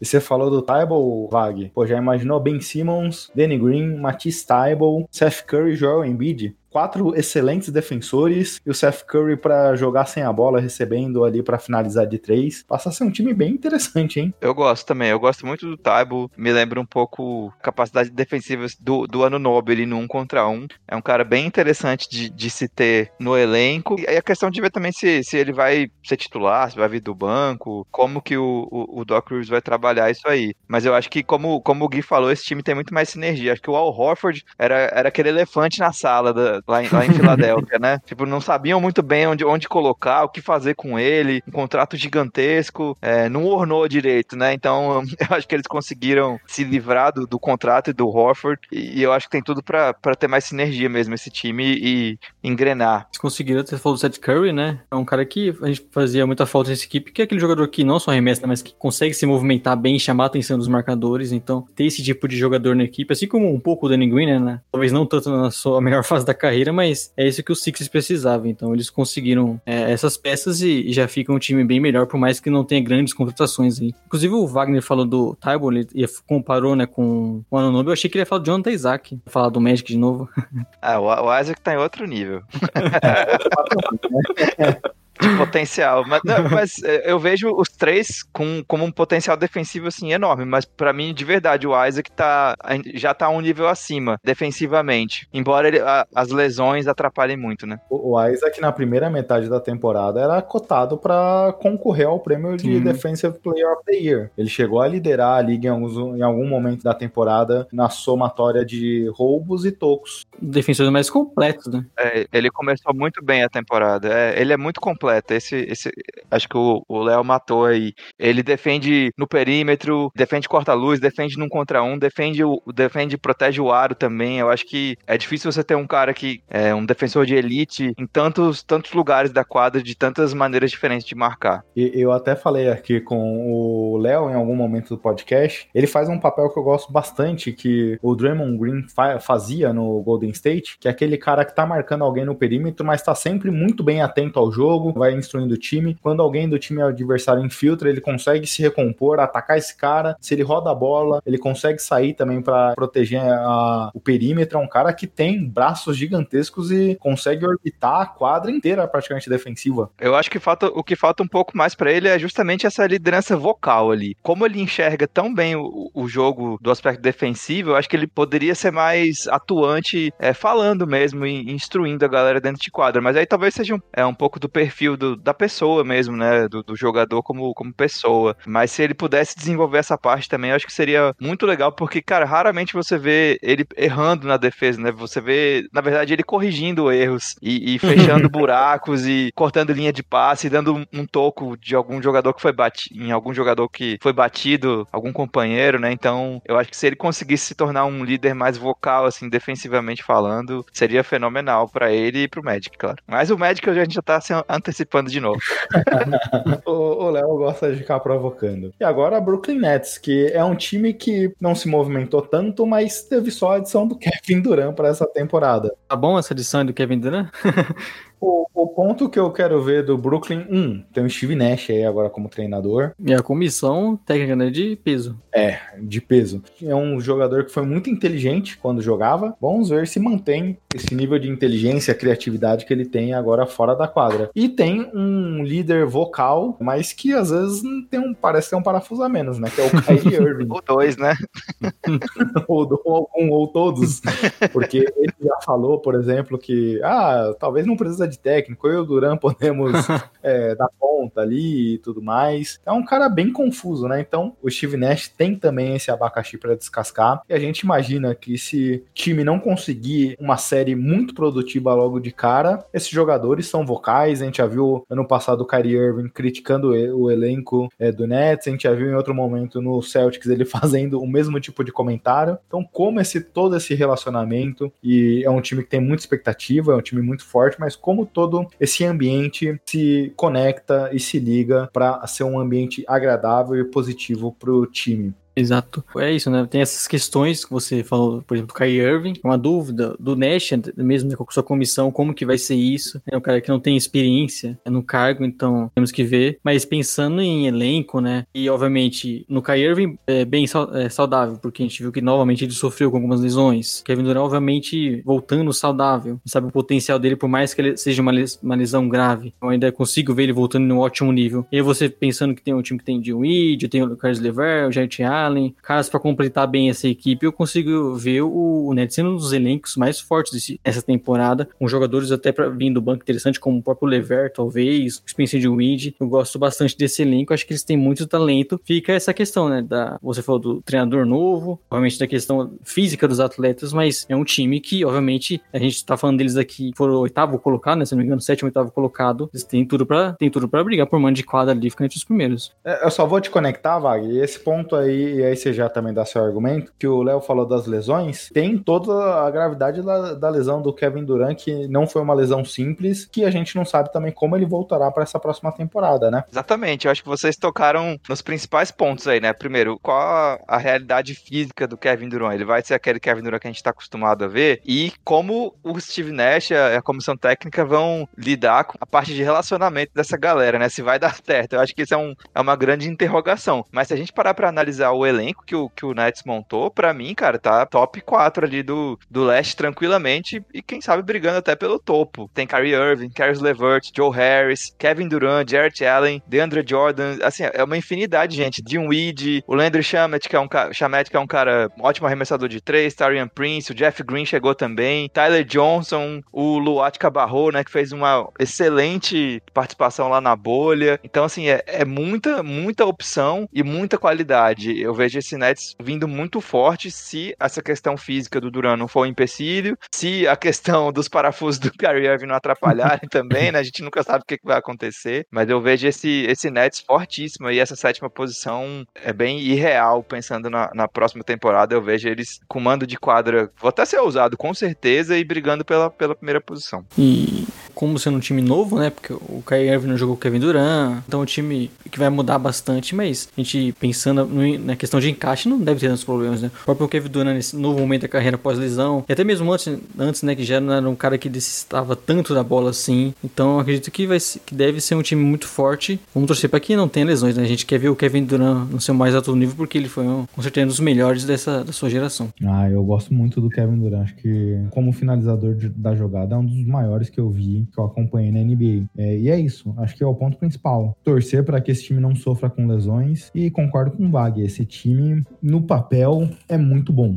A gente ter o Vag elencou aí pelo menos 10 jogadores que seriam titulares em muitos times por aí. E é isso. Se esse time conseguir dar liga, se esse time conseguir se conectar de uma maneira interessante, se o Kyrie Irving não ficar reclamando, é um potencial gigantesco. Eu tô muito ansioso para ver o Brooklyn Nets jogando. É um desses que a gente quer acompanhar logo no início do temporada, né, pra ver como que vai ser. Se preparem que tem tudo para ser um assunto da primeira semana da liga. Pois é, esse é daqueles times que mesmo você não torcendo, você quer ver jogando, né? Só de, de curiosidade.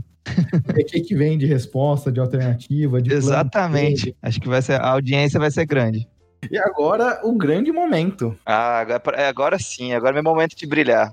Orlando Magic. Vag, eu não vou nem falar aqui, vou deixar para você. Que, quem o Magic trouxe, quem saiu do Magic, quais os planos que você acredita para essa temporada. Tivemos a lesão do Isaac, né? Sim, essa é devastadora, né? Então, as, a, a, as grandes novidades do, do Magic para essa temporada vão ser dois novatos, né? O Cole Anthony, que foi draftado agora, na né? 15 posição, e o Timo Kick, que foi do draft anterior, só que não jogou a temporada passada porque também estava lesionado. Então, esses dois vão ser as grandes novidades aí do time. De resto, é o que a gente já conhece, né? Fournier, Fultz, Terence Ross, Aaron Gordon e Vucevic, os titulares. O time trouxe de volta o James Ennis, o Alfaruq Amino e o Mobamba estão é, lesionados, a gente não sabe quando eles vão jogar. O Amino tá se recuperando de uma lesão no joelho, né? Um, um ala pivô veterano aí. E o Mobamba, é uma escolha alta de draft que até agora não, não entregou nem perto do que a torcida esperava. Então, e cara, como, como você falou, a lesão do Jonathan Isaac foi devastadora pro futuro imediato do Magic, né? O time vem de duas participações seguidas nos playoffs, coisa que a gente não fazia há muito tempo. E, sinceramente, eu, eu vejo essa sequência sendo quebrada pela ausência do Isaac. Eu acho que o Magic vai brigar pela oitava posição de novo, para ser eliminado na, no primeiro round. A partir daqui, a gente entra em times bem fracos, né? Exatamente, pois é. Justamente por isso, eu acho que a, a competição não vai ser tão alta. Então, eu, eu, vejo o Magic ainda assim brigando, mesmo sem o Isaac brigando por essa oitava posição, por ter mantido o, o, núcleo aí, né? O,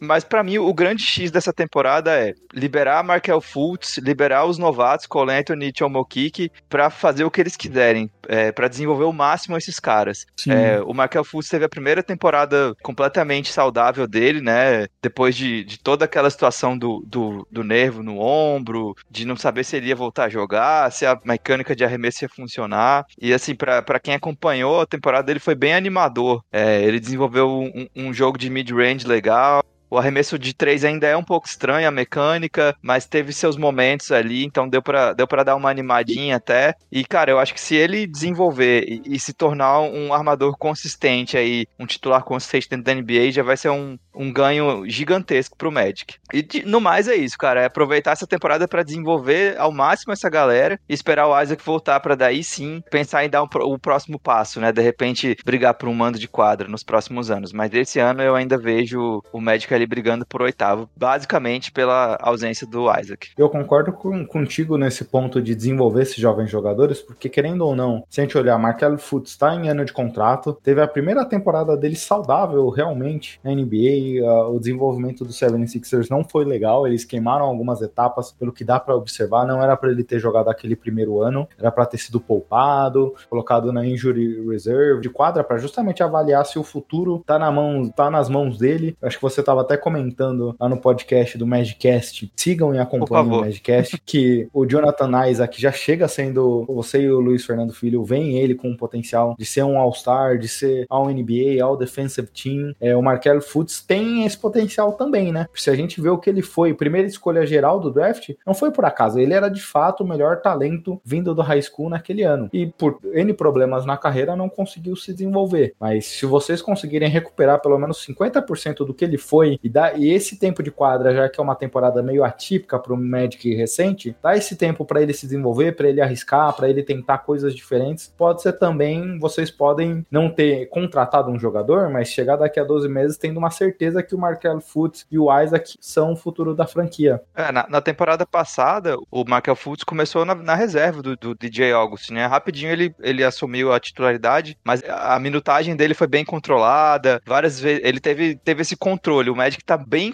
sendo bem cauteloso com ele. E até o fato de não ter renovado o Augustin, acho que é um sinal de um sinal verde pro, pro Fultz ter essa a bola na mão, jogar mais tempo e ficar mais tempo em quadro e se desenvolver, né? Sim. Como o Magic fez uma aposta quando trouxe ele e abriu mão de pouca coisa, eu acho que assim, é uma situação que, que se ele se desenvolver, o Magic tem muito a ganhar e pouco a perder. Então, assim, como, como o Gui falou, a, a hora é agora. Vamos ver o que, que, ele, que, que ele é capaz de fazer, é, controlando o time, sendo o armador principal, jogando muitos minutos e liderando, realmente sendo um líder, né? Ele deu uma entrevista essa semana falando que esse era um aspecto que ele, que ele queria ser mais participativo e melhorar, que é falar mais também, né? Igual a gente estava falando do Isaac, ser um cara que fala mais dentro de quadra, mais um líder mais vocal. E eu acho que ele reconhece isso. E no mais, cara, trabalhar, traba treinar o arremesso, conseguir uma, uma estabilidade ali no, no chute de três e usar as forças dele. Ele enxerga muito bem o jogo, é um cara grande, é um cara forte, filtra bem, ele tem muita habilidade, muito controle de bola. O jogo de mid-range dele me surpreendeu, para ser sincero, saindo do drible e recebendo para chutar também. Claro que hoje em dia na NBA não é, não é algo mais tão valorizado, mas é uma coisa que se ele executar com frequência e com é, o aproveitamento que ele estava mostrando, eu acho que, que é um, um, aspecto interessante do jogo. No mais, é basicamente é isso. Eu tô, eu tô bem ansioso para ver os, os novatos em ação, como é que eles vão desenvolver. Cara, o Aaron Gordon acho que tem a última chance da vida dele de, de tentar dar um salto na carreira, né? As últimas duas temporadas ele vem numa, numa decrescente aí bem frustrante pra, pra torcida do Magic. E eu acho que ele tem essa, essa última oportunidade aí de, de mostrar que tem mais valor do que hoje a gente vê. Antes de passar a palavra pro Léo, vocês até discutiram no podcast lá de vocês, né? Qual era o movimento que o Magic deveria fazer essa temporada, dada a lesão do Isaac, ser um ano meio que de testes, de tentativa e erro, apostar nesses jogadores, continuar esse desenvolvimento, ou fazer um movimento ousado aí. Eu acho que se o Isaac tivesse inteiro, essa seria a temporada que a gente veria o Aaron Gordon sendo trocado, talvez Gordon mais essa first aí, tinha bastante jogadores em último ano de contrato, aí a gente viu em diversos momentos, por exemplo, o Boatem envolvendo o DeRozan, poderia ser o movimento que acontecesse aqui, porque, mas dada a lesão do Isaac, até isso, né, é uma tristeza pelo jogador, pelo time, e vocês, não, não faz sentido, concordo com o que vocês falam no podcast, não faz sentido pro Magic apostar algo tão grande essa temporada, não fazia nas trocas e tudo mais, dada essa lesão do Isaac. É, tanto que a, a maior contratação do Magic nessa temporada foi o Dwayne Bacon, né? Acho que isso ilustra bem o que vai ser essa temporada. É, não conseguiu ser titular no Charlotte Hornets. Eu só queria acrescentar sobre o Isaac que o Magic vai ter que renovar o contrato dele em breve também. Então, assim, o quanto o médico vai investir nele, né? Acho que, acho que vai, esse trabalho de, de, bastidor vai ter que ser bem feito, de avaliar os riscos, né? Porque é um, é um cara que passou a maior parte da carreira lesionado, né? Quando ele voltou na bolha, assim, ele, ele, voltou. O pouco que ele jogou foram, foram poucos jogos, poucos minutos até ele se machucar de novo, mas foi assim, foi outro jogador, sabe? Um cara muito mais agressivo no ataque. Ele fez jogos, assim, excelentes, muito animadores. A gente tava muito animado com, com o novo Isaac, né? E aí veio, veio a lesão para devastar nossos sonhos de novo novo. Mas o, o médico vai ter um trabalho muito, muito difícil aí de, de avaliar o futuro em relação ao Isaac. Dá um contrato longo e, e alto para ele, ou busca uma coisa mais, mais segura em termos de futuro do time. Eu acho que vai, o médico vai ter essa, esse desafio bem grande aí para as próximas temporadas.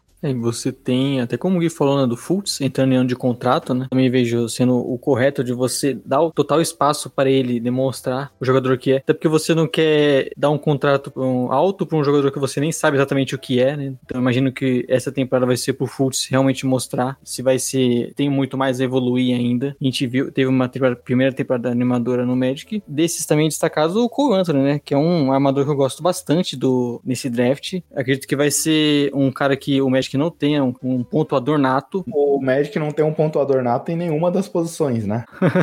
Exato. O Magic não tem ninguém capaz de criar o próprio arremesso. Esse é, pra mim, é o maior problema do time, porque o ataque é tão ruim. É, a gente Sim. via a defesa sendo uma das melhores da liga e o ataque bem. É, exatamente. É, até por isso a gente falava bastante em trocar o Aaron Gordon, né?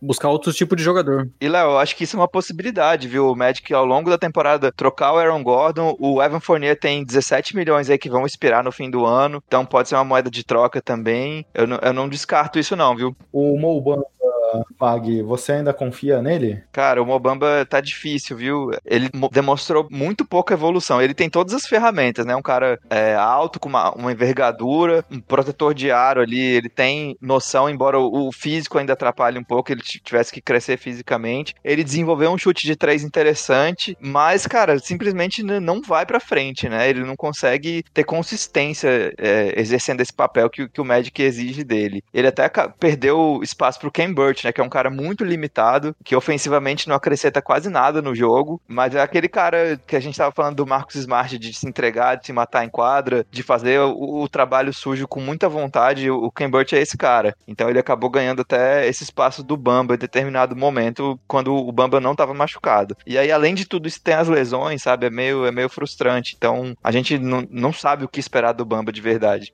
É, vamos ver isso, né? Acredito que esse seja o ponto da temporada. O Magic deve brigar novamente por oitava colocação, mas é isso, você apostar nesses jovens, dar tempo pra eles. Como eu tava falando do Cole Anthony, gosto muito, espero que tenha bastante tempo nesse time e acredito que vai ser um cara que é, na NBA vai se beneficiar, né? Que teve a lesão na, em CWA, mas também tinha um time muito fraco. Até por isso caiu bastante, né? A gente projetava ele ali no, no top 5 no máximo. Então acredito que foi uma boa escolha e, e o Magic tem que desenvolver esses jovens, né? Por mais que tenha o Vucevic ainda jogando no seu auge, jogando muito bem. É um time que vem pros playoffs das últimas duas temporadas, mas com a lesão do, do Isaac, você tem que, e tem esses caras disponíveis, tem que dar tempo pra eles. Sobre o Cole Anthony, eu não assisti muitos jogos, eu assisti mais highlights, né, mais alguns lances, mas eu, eu li bastante sobre ele e é um cara que o Magic que faz uma coisa que o Magic, como eu falei aqui, não, não tem, né, um cara que é capaz de criar o próprio arremesso, de chegar na cesta, de no um contra um conseguir criar uma situação para definir. E hoje o, Magic não tem, não tem um cara desse, né? É, vai ser muito importante ter um cara com essas características. E o, o próprio Steve Clifford usou muito o, o Fultz e o DJ Augustin juntos em quadra. Então tem essa expectativa aí de, de em determinadas situações, o Fultz e o Anthony jogarem juntos também. E, e aí eu acho que já- eles já se complemen- complementam mais, porque o, o Clifford insistia muito numa coisa que eu e o Luiz, a gente cansou lá de, de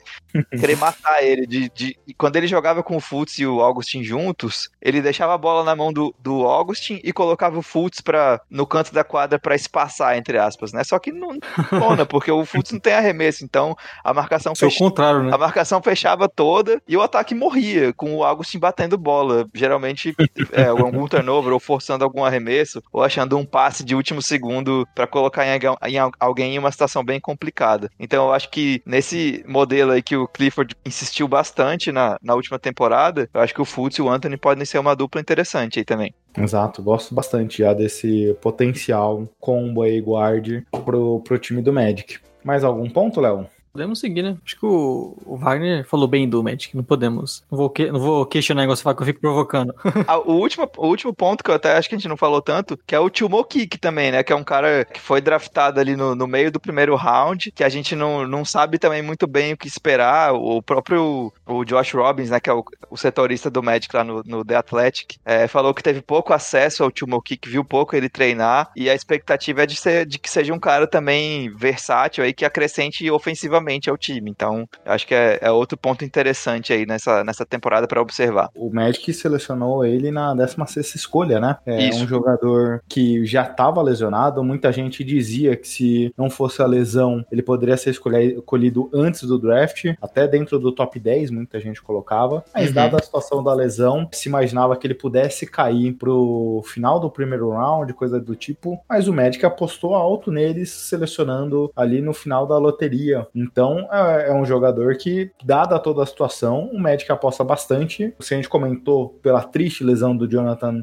Isaac, mas ele chega podendo ocupar esse vácuo deixado pelo Sim. jogador. Com né? certeza. E o Amino tá machucado também, né? Então provavelmente ele, ele vai ser o, o reserva do Aaron Gordon direto aí. O Amino, não sei se jogou no Magic ainda, né? Ele jogou bem pouquinho, ele se machucou logo, mas foi, foi bem ruim, assim, ele tava bem mal. O que a gente esperava que ele pudesse acrescentar pro time não se concretizou e ele logo se machucou. É bom ponto. O Okiki é um jogador que eu também tô bem curioso pra acompanhar nessa próxima temporada. Foi com esse argumento que você trocou ele pro Wagner numa liga aí, né? Pô, o Wagner já conhecia melhor o Okiki que eu, então eu falei, ah, você conhece um tal de Shumo? Ele já me deu toda a descrição do jogador, eu falei, pô, não tem nem mais o que falar agora. Pra mim, viu? Eu sempre quero. avançando aqui, esses foram os oito classificados. A partir daqui a gente comenta de uma maneira mais pontual alguns movimentos para alguns times, mas esses foram os oito classificados. E evitando de falar um pouco do Bulls também. Não, esse a gente faz questão de dedicar bastante tempo. Charlotte Hornet ficou um, em nono lugar. É o curioso caso do Hornets não ter ido para a bolha porque não conseguiria chegar até a oitava posição, mesmo com um play-in, mas conseguiu passar o Washington Wizards e o Wizards nem jogou. E aí o ponto curioso, né? Que se o Wizards vence uns jogos, pelo menos, eles que pouparam o Bradley Bill e tudo mais, eles poderiam ter escolhido na terceira posição do draft, que estariam na posição do Hornets. É, Verdade. curioso. E o Hornets aqui trou- se movimentaram bastante nessa temporada, né? E os grandes movimentos aqui, Lamelo Ball, muita gente é um é aquele tipo de cara que você ama ou odeia. O Léo ama, por exemplo. Eu já não sou tão favorável desse jogador. Eu acho que ele tem um piso muito baixo, apesar do teto alto. E trouxeram também o Gordon Hayward num contrato bem grande. Acho que foi um dos a gente até vai participar do Ousados, Jumper, né? ousado, muito ousado. A gente listou como do, o pior contrato dado nessa temporada, né, Léo? Sim, no, ele, um top 5 a gente vai fazer lá pro Jumper, né? Colocamos ele no, no nosso topo ali. Mas o Hornets é um cara que. É um Hornets, o Hornets é um time que deve melhorar, né? Porque a gente tem o Lamelo chegando, piorado também tá difícil. Tem o Graham, que foi bem, o PJ Washington, o Gordon Hill, que a gente elogiou bastante, por mais que tenha um contrato absurdo. É um jogador que pode ajudar bastante, né? Livre das, livre das lesões. Então é um time que eu imagino que também vai brigar nesse bolo aí, talvez pela oitava colocação, mas que talvez não seja um grande mérito, né? Seja mais um demérito da conferência que não tem um oitavo time ali mais forte. Eu vejo o Magic, o Hornets e talvez o Washington aí brigando por essa O Hawks, né? oitava. É, desculpa, o Hawks acho que vai, vai, vai brigar forte por essa oitava.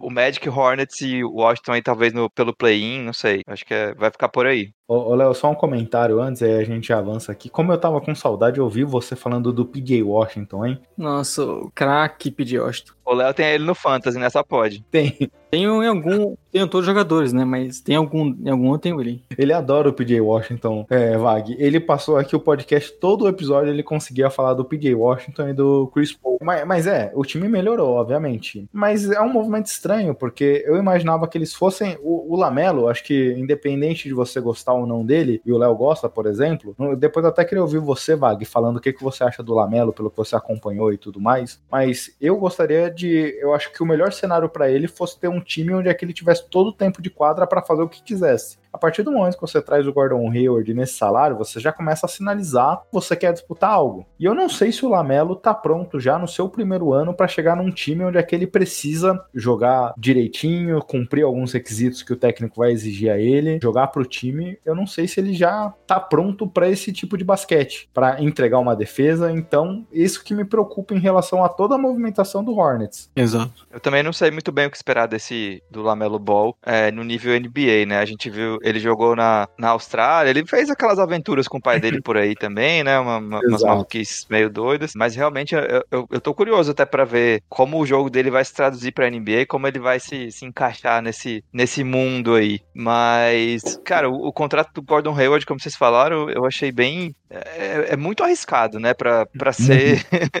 cauteloso aqui. E ainda mais para um time na situação do, do Charlotte, né? Que trazer o Gordon Hayward não significa dar um salto de, de Na briga- de interromper. Arian Yonarovsky. Houston has agreed to trade o Russell Westbrook to Washington for John Wall and first pick. Eita, rapaz, olha aí. Que que é isso? Bomba! Falaremos Breaking na news. sequência, mas o Russell Westbrook para Washington Wizards. Pelo John Wall, rapaz. E é o time que a gente vai falar agora, não é? Olha aí, as coisas acontecendo na hora aqui.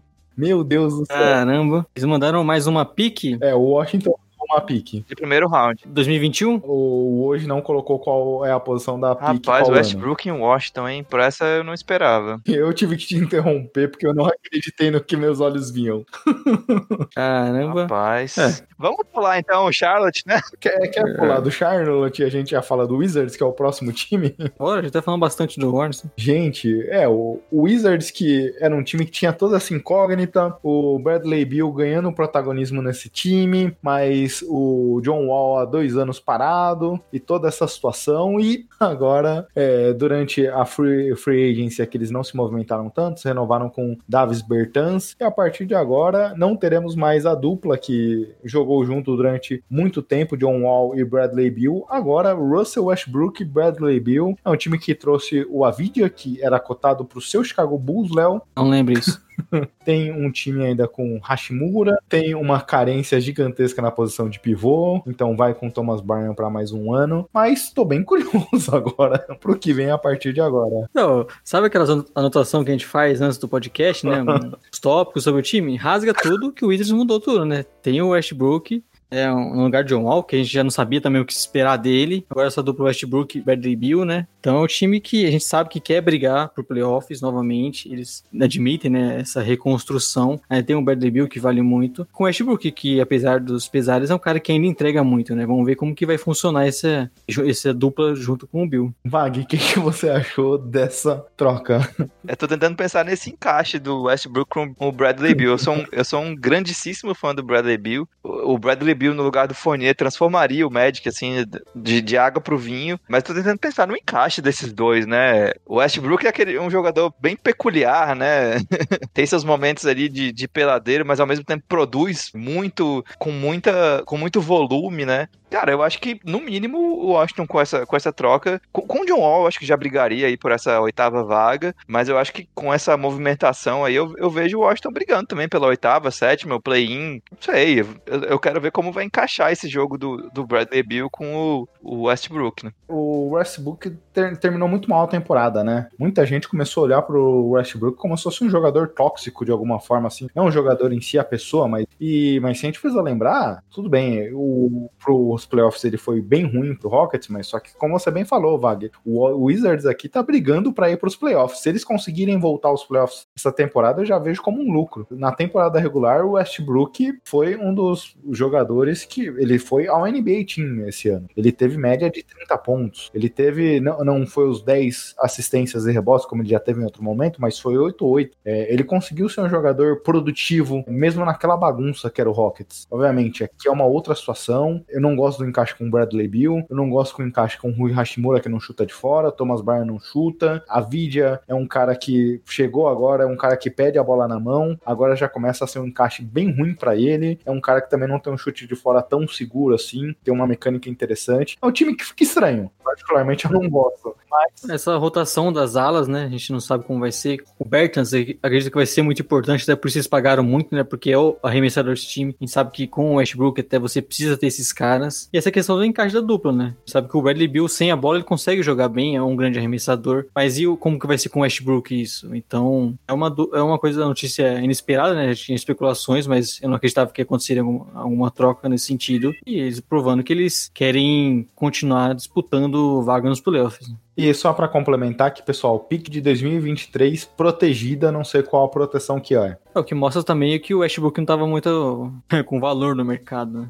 Eu, lembrando que o Joel voltando de dois anos parados e com um contrato também muito ruim. Então, é um cara que vê com, vamos dizer, com um valor de troca bem baixo. Não era o objetivo aqui, mas acho que a gente pode passar rapidamente. Agora, talvez com, com essa questão do Westbrook saindo, parecia que o relacionamento do Harden e Westbrook, apesar de serem muito próximos ao longo de toda a sua história da- dos dois na liga, pareceu que o relacionamento ruiu de alguma forma e é por isso que muita gente dizia que um dos dois sairiam ou os dois, né? Acho que com essa troca do Westbrook, talvez o Harden permaneça no Rockets. Não vejo eles, o time se desfazendo de um jogador desse talento com um contrato. E agora? Eu não sei não.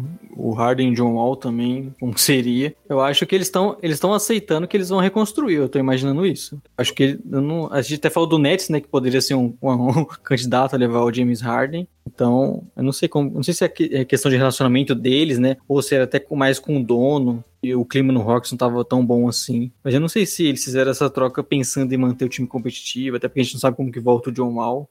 Vamos imaginar, mas a princípio eu já imaginei que eles também vão, em algum momento, acabar trocando o Harden. E você, Vag, o que, que você acha? A, a gente não vê o John Wall jogar há tanto tempo, né, que a gente esquece um pouco do quanto que ele foi, ele foi bom, né? É verdade. Mas é isso, são dois anos parado, né? Voltando e tendo que achar um novo time, jogando com o James Harden, que é um cara que fica muito com a bola. Os dois gostam muito de jogar com a bola na mão, né? Assim como o Westbrook e o Harden tiveram que conviver. Então eu, eu não sei também se é um encaixe ideal entre esses dois jogadores aí, não. E fora a questão física do John Wall. O que eu quero fazer é assistir esses dois times jogar o quanto antes. Tendo um, uma temporada, pré-temporada bem curta, então vamos ver como é que as coisas se encaixam. Não vai demorar, essa é a boa notícia, né? Agradecer aos times que fizeram essa troca na hora do podcast, né? Que geralmente acontece ao contrário, né? A gente tá terminando de gravar e os caras soltam a notícia. E a gente acabou falando tanto do Wizards que quase passou a perceber do seu Bulls agora, Léo.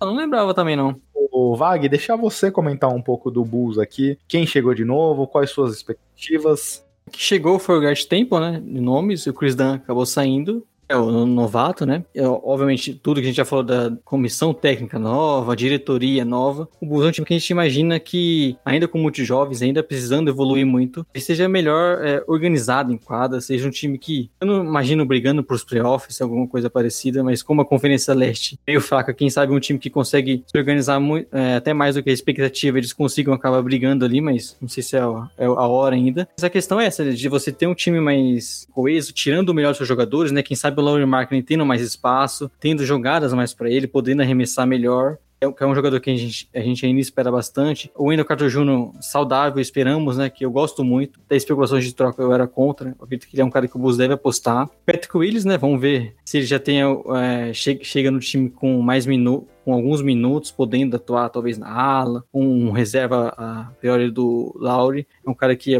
se a, a equipe, se, a, se, o staff do Bulls colocou ele na quarta escolha é porque apostam bastante nele, então é um cara que eu já acho que também vai chegar com uma importância no time. E é isso, você ter um time mais organizado para poder evoluir bem esses jovens, porque é o que o Bulls tem, né? Tinha aquele papo de querer voltar a playoffs e tudo mais, até na temporada passada, mas acredito que o, que o Bulls tem alguns bons jovens que a gente nem sabe se realmente são os caras que você quer ter pro futuro. Então você tem que dar o melhor tempo para ele, dar a melhor oportunidade para eles, para você aí sim, é, vendo o Larry Mark entrando numa temporada para assinar contrato, depois daquela vinda, daqui a pouco tem uma renovação, ainda o Carter Júnior, ver quem desses jogadores você quer contar pro futuro, porque é isso que o Bulls tem que fazer agora, né? Não, não, imagino que seja muito mais do que isso. Mas eu já espero pelo menos uma equipe mais agradável de ver, de ver jogar. É, e Vag, no momento ali que você falou dos potenciais times que você acredita brigando por essa oitava vaga, pelo play-in, você não colocou o nosso Chicago Bulls. É uma. Com certeza, tá me provocando aí. Apenas provocando. essa parte de baixo aí do, da Conferência Leste é uma grande loteria, né? Acho que, sei lá, talvez tirando Cleveland, talvez tirando Cleveland, todos os, os times podem brigar para esse play-in todos podem, o Knicks também, o Knicks, todos né? podem afundar, enfim, eu acho que é uma, uma grande loteria aí, mas eu, eu vejo o Bulls ainda um pouquinho pra, atrás nesse processo em relação aos outros times que a gente citou. É, até nesse sentido, eles têm uma necessidade de endereçar a posição de armação que eles poderiam ter endereçado nesse draft. O Léo era apaixonado pelo Kylian Reis. Eles não endereçaram. Eles têm um garrafão ali que tem uma certa dificuldade. O Laurie Markkinen caiu demais essa última temporada. Otto Porter praticamente não jogou e aí ele vai ser titular, ou Patrick Williams. Acho que o time da última temporada, e a gente sabia de como o técnico, seu querido Jim Boyle, né, Léo, era muito abaixo. A gente até quando estreamos com o podcast, falamos do Bulls, a gente comentava de que a gente viu um time que poderia brigar pela oitava vaga ano passado, mas tinha muita restrição por conta do treinador. E o time que parecia numa construção, chegando finalmente em condição de ter um elenco para disputar os playoffs, jogou tudo abaixo por uma péssima escolha de administração do time, de treinadores e tudo mais, tanto que todo mundo caiu essa temporada, né? A gente viu uma nova diretoria Sim. chegando, novo treinador. Então isso é um pouco a cara desse time. O que me faz crer que talvez esse time possa brigar lá no topo, no topo, no topo desse bolo todo aqui que a gente tem por essa vaga, é porque o Billy Donovan é um treinador que consegue tirar muito dos seus jogadores. A gente viu isso nos anos Sim. todos do OKC, ele conseguindo tirar o melhor do seu time, dos seus jogadores. Então, só isso que me faz crer que talvez o Chicago possa dar uma é. melhorada esse ano. Exato, né? E isso, imaginando um time muito mais organizado, né? Que tem talento, são jogadores jovens, mas já são, tem bastante talento ali. E é isso, né? Que a temporada passada a gente tinha até uma expectativa um pouco maior. Não foi só decepção de não ter brigado, acho que nem isso né, era o ponto. É de você ver alguns caras como o Laurie Magna, que a gente imaginava sendo o jogador pro futuro da franquia, numa regressão absurda, né? A gente não sabe nem exatamente quanto que o Bulls conta pra ele pro futuro agora. Então a questão é essa, de você conseguir voltar é, esses trilhos e ter é, esse jovens é, recondicionando para ser os jogadores da franquia no futuro. E, obviamente tem o Kobe White na sua segunda temporada, que a gente pode ver uma, uma evolução. Então é um time ainda muito jovem, com caras que a gente gosta, mas ainda não sabe exatamente qual o valor deles. Então o Bulls ainda é um time que a gente vai precisar ver bastante nessa temporada e ver quais os caminhos que eles vão seguir. Né? Até aproveitando a contratação do time, né? Vamos dar tempo ao tempo. Nossa, Léo, hoje você tá demais, cara. E agora, avançando aqui, New York Knicks. Acho que o Knicks, até em respeito ao parceiro do Wagner Vargas, nosso querido Samir Mello, não vamos, não vamos criticar tanto. Mas, não, e o nosso editor também, né?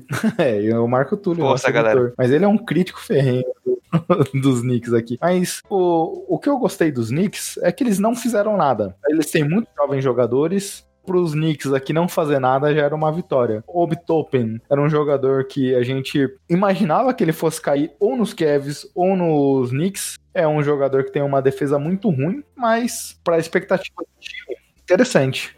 É, a gente, como você falou, né, não, não fez besteira, então já é uma evolução grande e que dê espaço para esses jovens, né? Há quanto tempo que o Knicks não renova com um jogador que eles draftaram? Então você tem o AJ Barrett na sua segunda temporada, e a gente espera muito dele. O Obitop, como você falou, né, que apesar da questão defensiva, tem muito talento ofensivo, é um cara muito até bem completo nisso e já chega com uma idade mais avançada, então já pode contribuir de cara. Então é isso que eu espero desse Knicks, né? Que eu não imagino eles brigando pros playoffs, acho que seria muito surpreendente, mas o que eu quero deles é eles dando mais minutos pros jovens, seguindo um caminho de uma reconstrução, porque não adianta você todo ano querer ficar contratando Kevin Durant, Kyrie, esses caras, com a organização que o Knicks tem, vai ser difícil, né? O Marcus Morris, na última temporada, ele roubou muito tempo de quadra dos jovens jogadores, que fazia zero sentido para esse time. É, eu acho que nessa temporada, o que eu quero ver nos Knicks é finalmente eles liberarem o Mitchell Robinson para jogar mais. E eu sou um grande defensor de Alfred Payton, adoro o Alfred Payton, desde a época de Magic.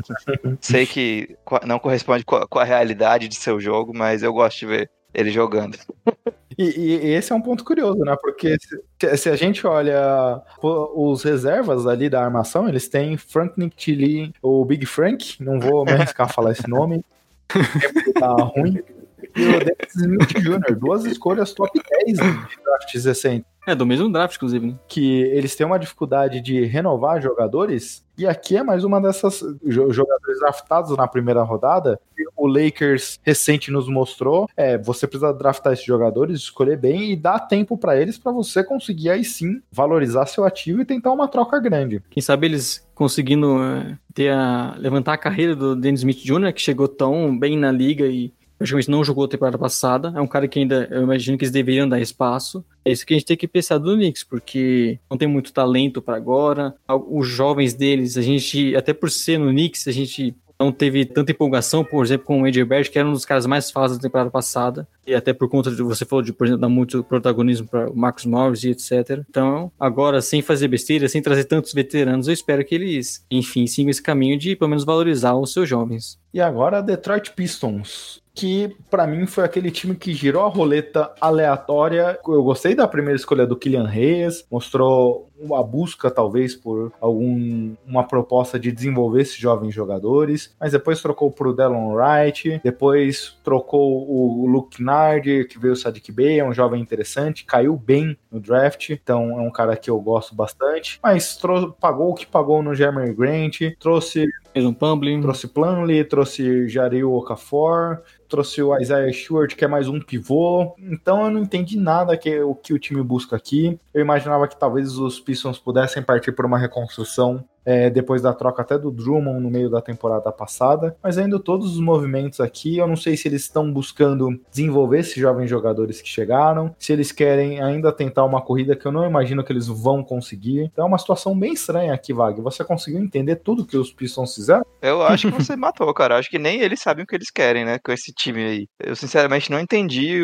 a necessidade do Jeremy Grant nesse time. O Detroit tá meio perdido aí sobre o que fazer. Eu acho que faria mais sentido realmente uma reconstrução, né? Porque é um time que dificilmente vai, vai chegar nos playoffs se chegar pra primeira rodada. Então, assim, eu não vejo muito, muito futuro nisso aí que eles estão fazendo, não. Eu concordo com você aqui. E tem a questão de Derrick Rose e Blake Griffin, né? O que, que eles vão fazer com esses caras, com esse monte de jogador que eles trouxeram. Tem jovens interessantes, né? Como o Gui já listou desse draft, mas a gente não sabe exatamente qual o quinteto que eles vão botar em quadro, o que, que eles querem na temporada, se eles querem dar mais espaço pro Kylian Reis, se ele vai vir do banco. Então, realmente, o Pistons é uma coisa que vai ser bem difícil de decifrar antes de começar a temporada. Fica o nosso abraço pro Gabriel Martins Martins, né, Gui? o cara dos esportes deve estar tá bem feliz. Esse eu não tô com um pingo de vontade de acompanhar.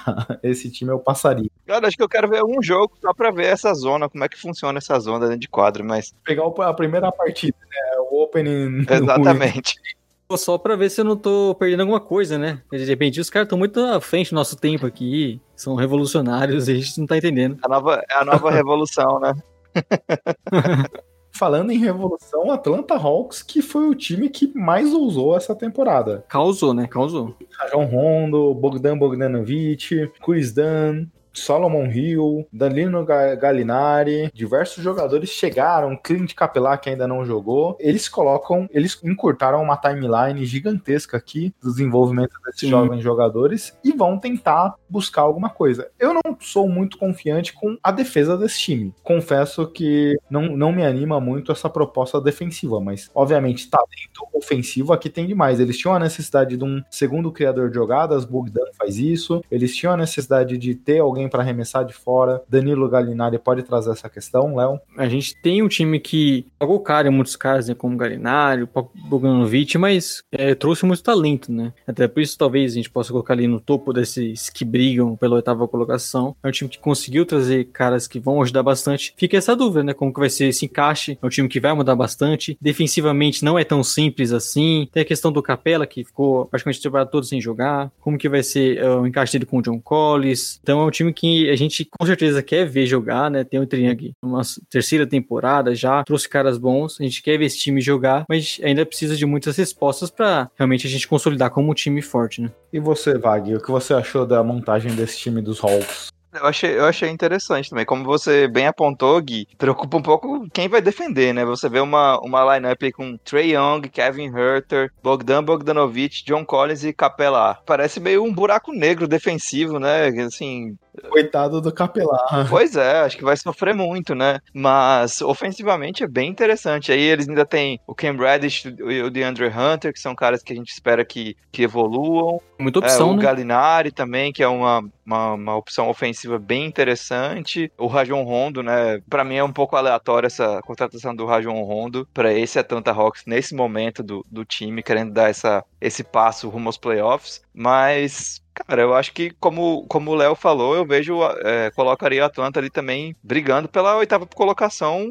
entre os favoritos para ficar em oitavo e, de fato, ir para os playoffs que tem muita opção, né? A gente até fica com pena de alguns jovens que talvez o Conrad, o Hunter, não estejam entregando tão bem em algum momento, o time acaba tirando um pouco de espaço deles porque tem outros veteranos para colocar. É, o Okongo é um jogador que eu e o Léo gostamos bastante. Tínhamos como talvez uma escolha top 5. Ele acabou caindo um pouco e caiu talvez no pior lugar possível, já que a gente tem John Collins, Clint Capelar, talvez não tenha vá, vá ter que se vai ter que arrumar seu espaço ali, que não era uma situação ideal, mas claramente a gente falou lá atrás da questão de Covid, é um elenco bem grande, né? Um dos, elen um dos maiores elencos que a gente tem aqui. Com certeza. É, ne- nesse ponto, eu acho que eles fizeram um bom trabalho, pensando nessa temporada atípica aí. E claramente o Young conseguia fazer muito barulho num time sem esse talento ofensivo que a gente via. Agora, tendo caras que jogam muito sem a bola aqui, que o cercam, passa a ser interessante também.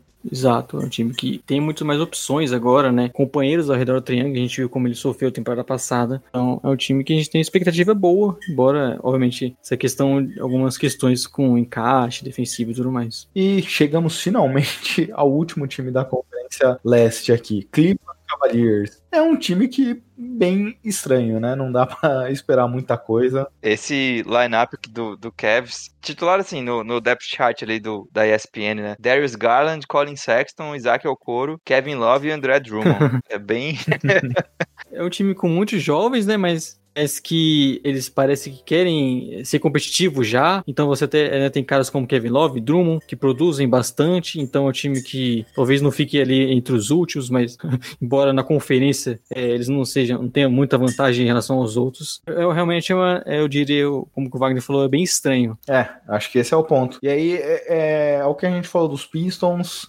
Falamos aqui, falamos já em outros momentos dos Knicks. É a pior situação que qualquer franquia da NBA pode passar é ficar nessa síndrome de não saber o que é. Se quer brigar pelo Sim. time, se quer desenvolver jogadores, se quer tentar se classificar para os playoffs. É um pouco dos Cavs aqui. Eles têm jovens jogadores, Colin Sexton, Darius Garland, que fazem parte de um desenvolvimento interessante. Não era o encaixe ideal quando o time selecionou o Darius Garland, por exemplo, mas é um time que tem jogadores interessantes, jovens, mas tem veteranos que não fazem a mínima conexão com esse time. Então fica um elenco bem estranho aqui. Trouxe o Okoro, né? Que era um cara de uma posição que eles precisavam, um bom defensor, um ótimo defensor, né? Que eles também precisavam, então eles até pensando bastante nesse encaixe. Então é meio. Fica meio estranho o que pensar, né? Vamos ver se o Darius Garland volta numa, melhor na sua segunda temporada. O Sexton já, já mostrou um pouco mais de capacidade na sua segunda, então é um cara que a gente tem um pouco mais de expectativa também. Vamos ver o que eles fazem, né? Kevin Love, está sempre especulação de troca. O próprio Drummond, com esse contrato aspirante, talvez seja um, um caso ali mais pro final da temporada.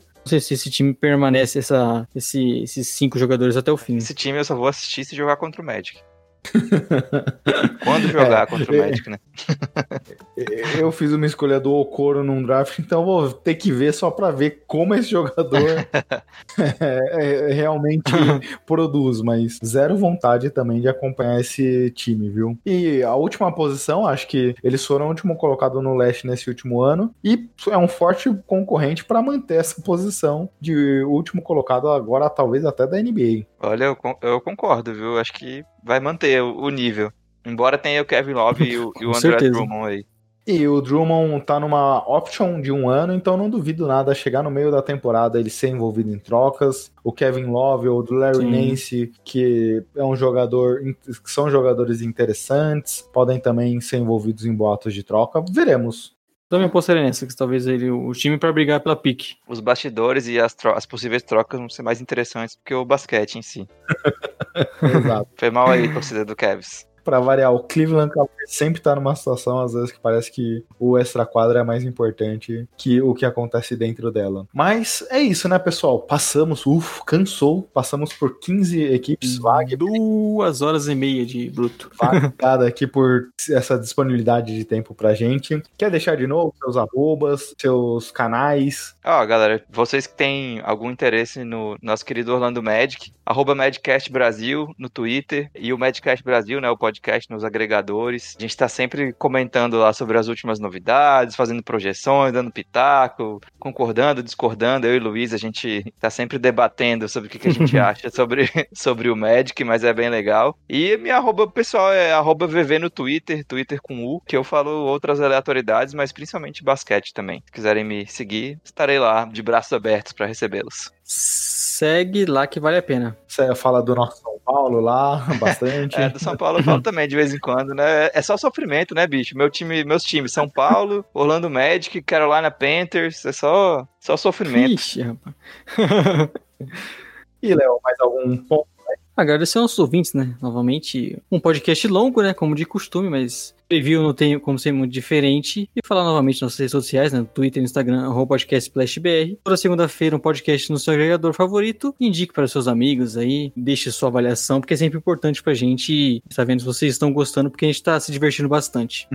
Eu tenho até um último recado pro Wagner, o Gui. Se você vier com pressão psicológica de fantasy, aquele por conta da Ah, free então agency, esquece. eu vou te derrubar.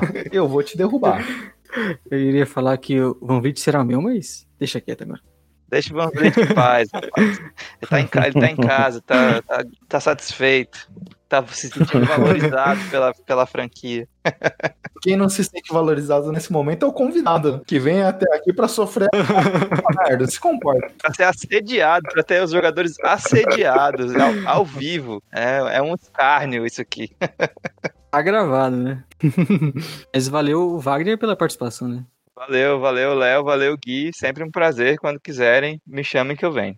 A gente até tava falando, pô, o Vag foi um dos caras que acompanhou o nascedouro aqui do Splash Brothers. Conversávamos já sobre, já que você tinha podcast também. E nunca tínhamos convidados. Tinha, tínhamos convidado já o Samir, seu parceiro de podcast, mas não, não tinha casado ainda nossas agendas aqui para falarmos juntos aqui. Então foi um prazer gigantesco te receber aqui hoje. Igualmente, pessoal, quando sempre que quiserem, estou à disposição para vocês. Oh, que bom. Valeu. Isso aí, um grande abraço a todos, boa semana e até mais. Tchau, tchau. Tchau, tchau.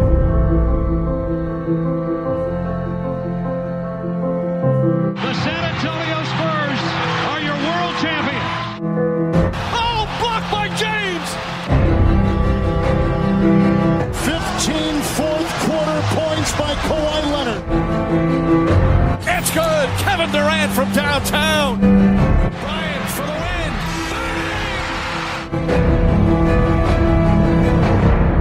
What a perfect ending to a historic day. Alô, Opa, alô, alô. Vag, você é muito lindo. Obrigado, saudades de você, lindão. Muito. Mas, ô Gui, ele tá falando isso, o Wagner, porque ele falou que vai jogar 30 milhões no Ingram lá na liga. tá no terrorismo lá, velho. Paia. Deixa meu, meu Van Vliet em paz, velho.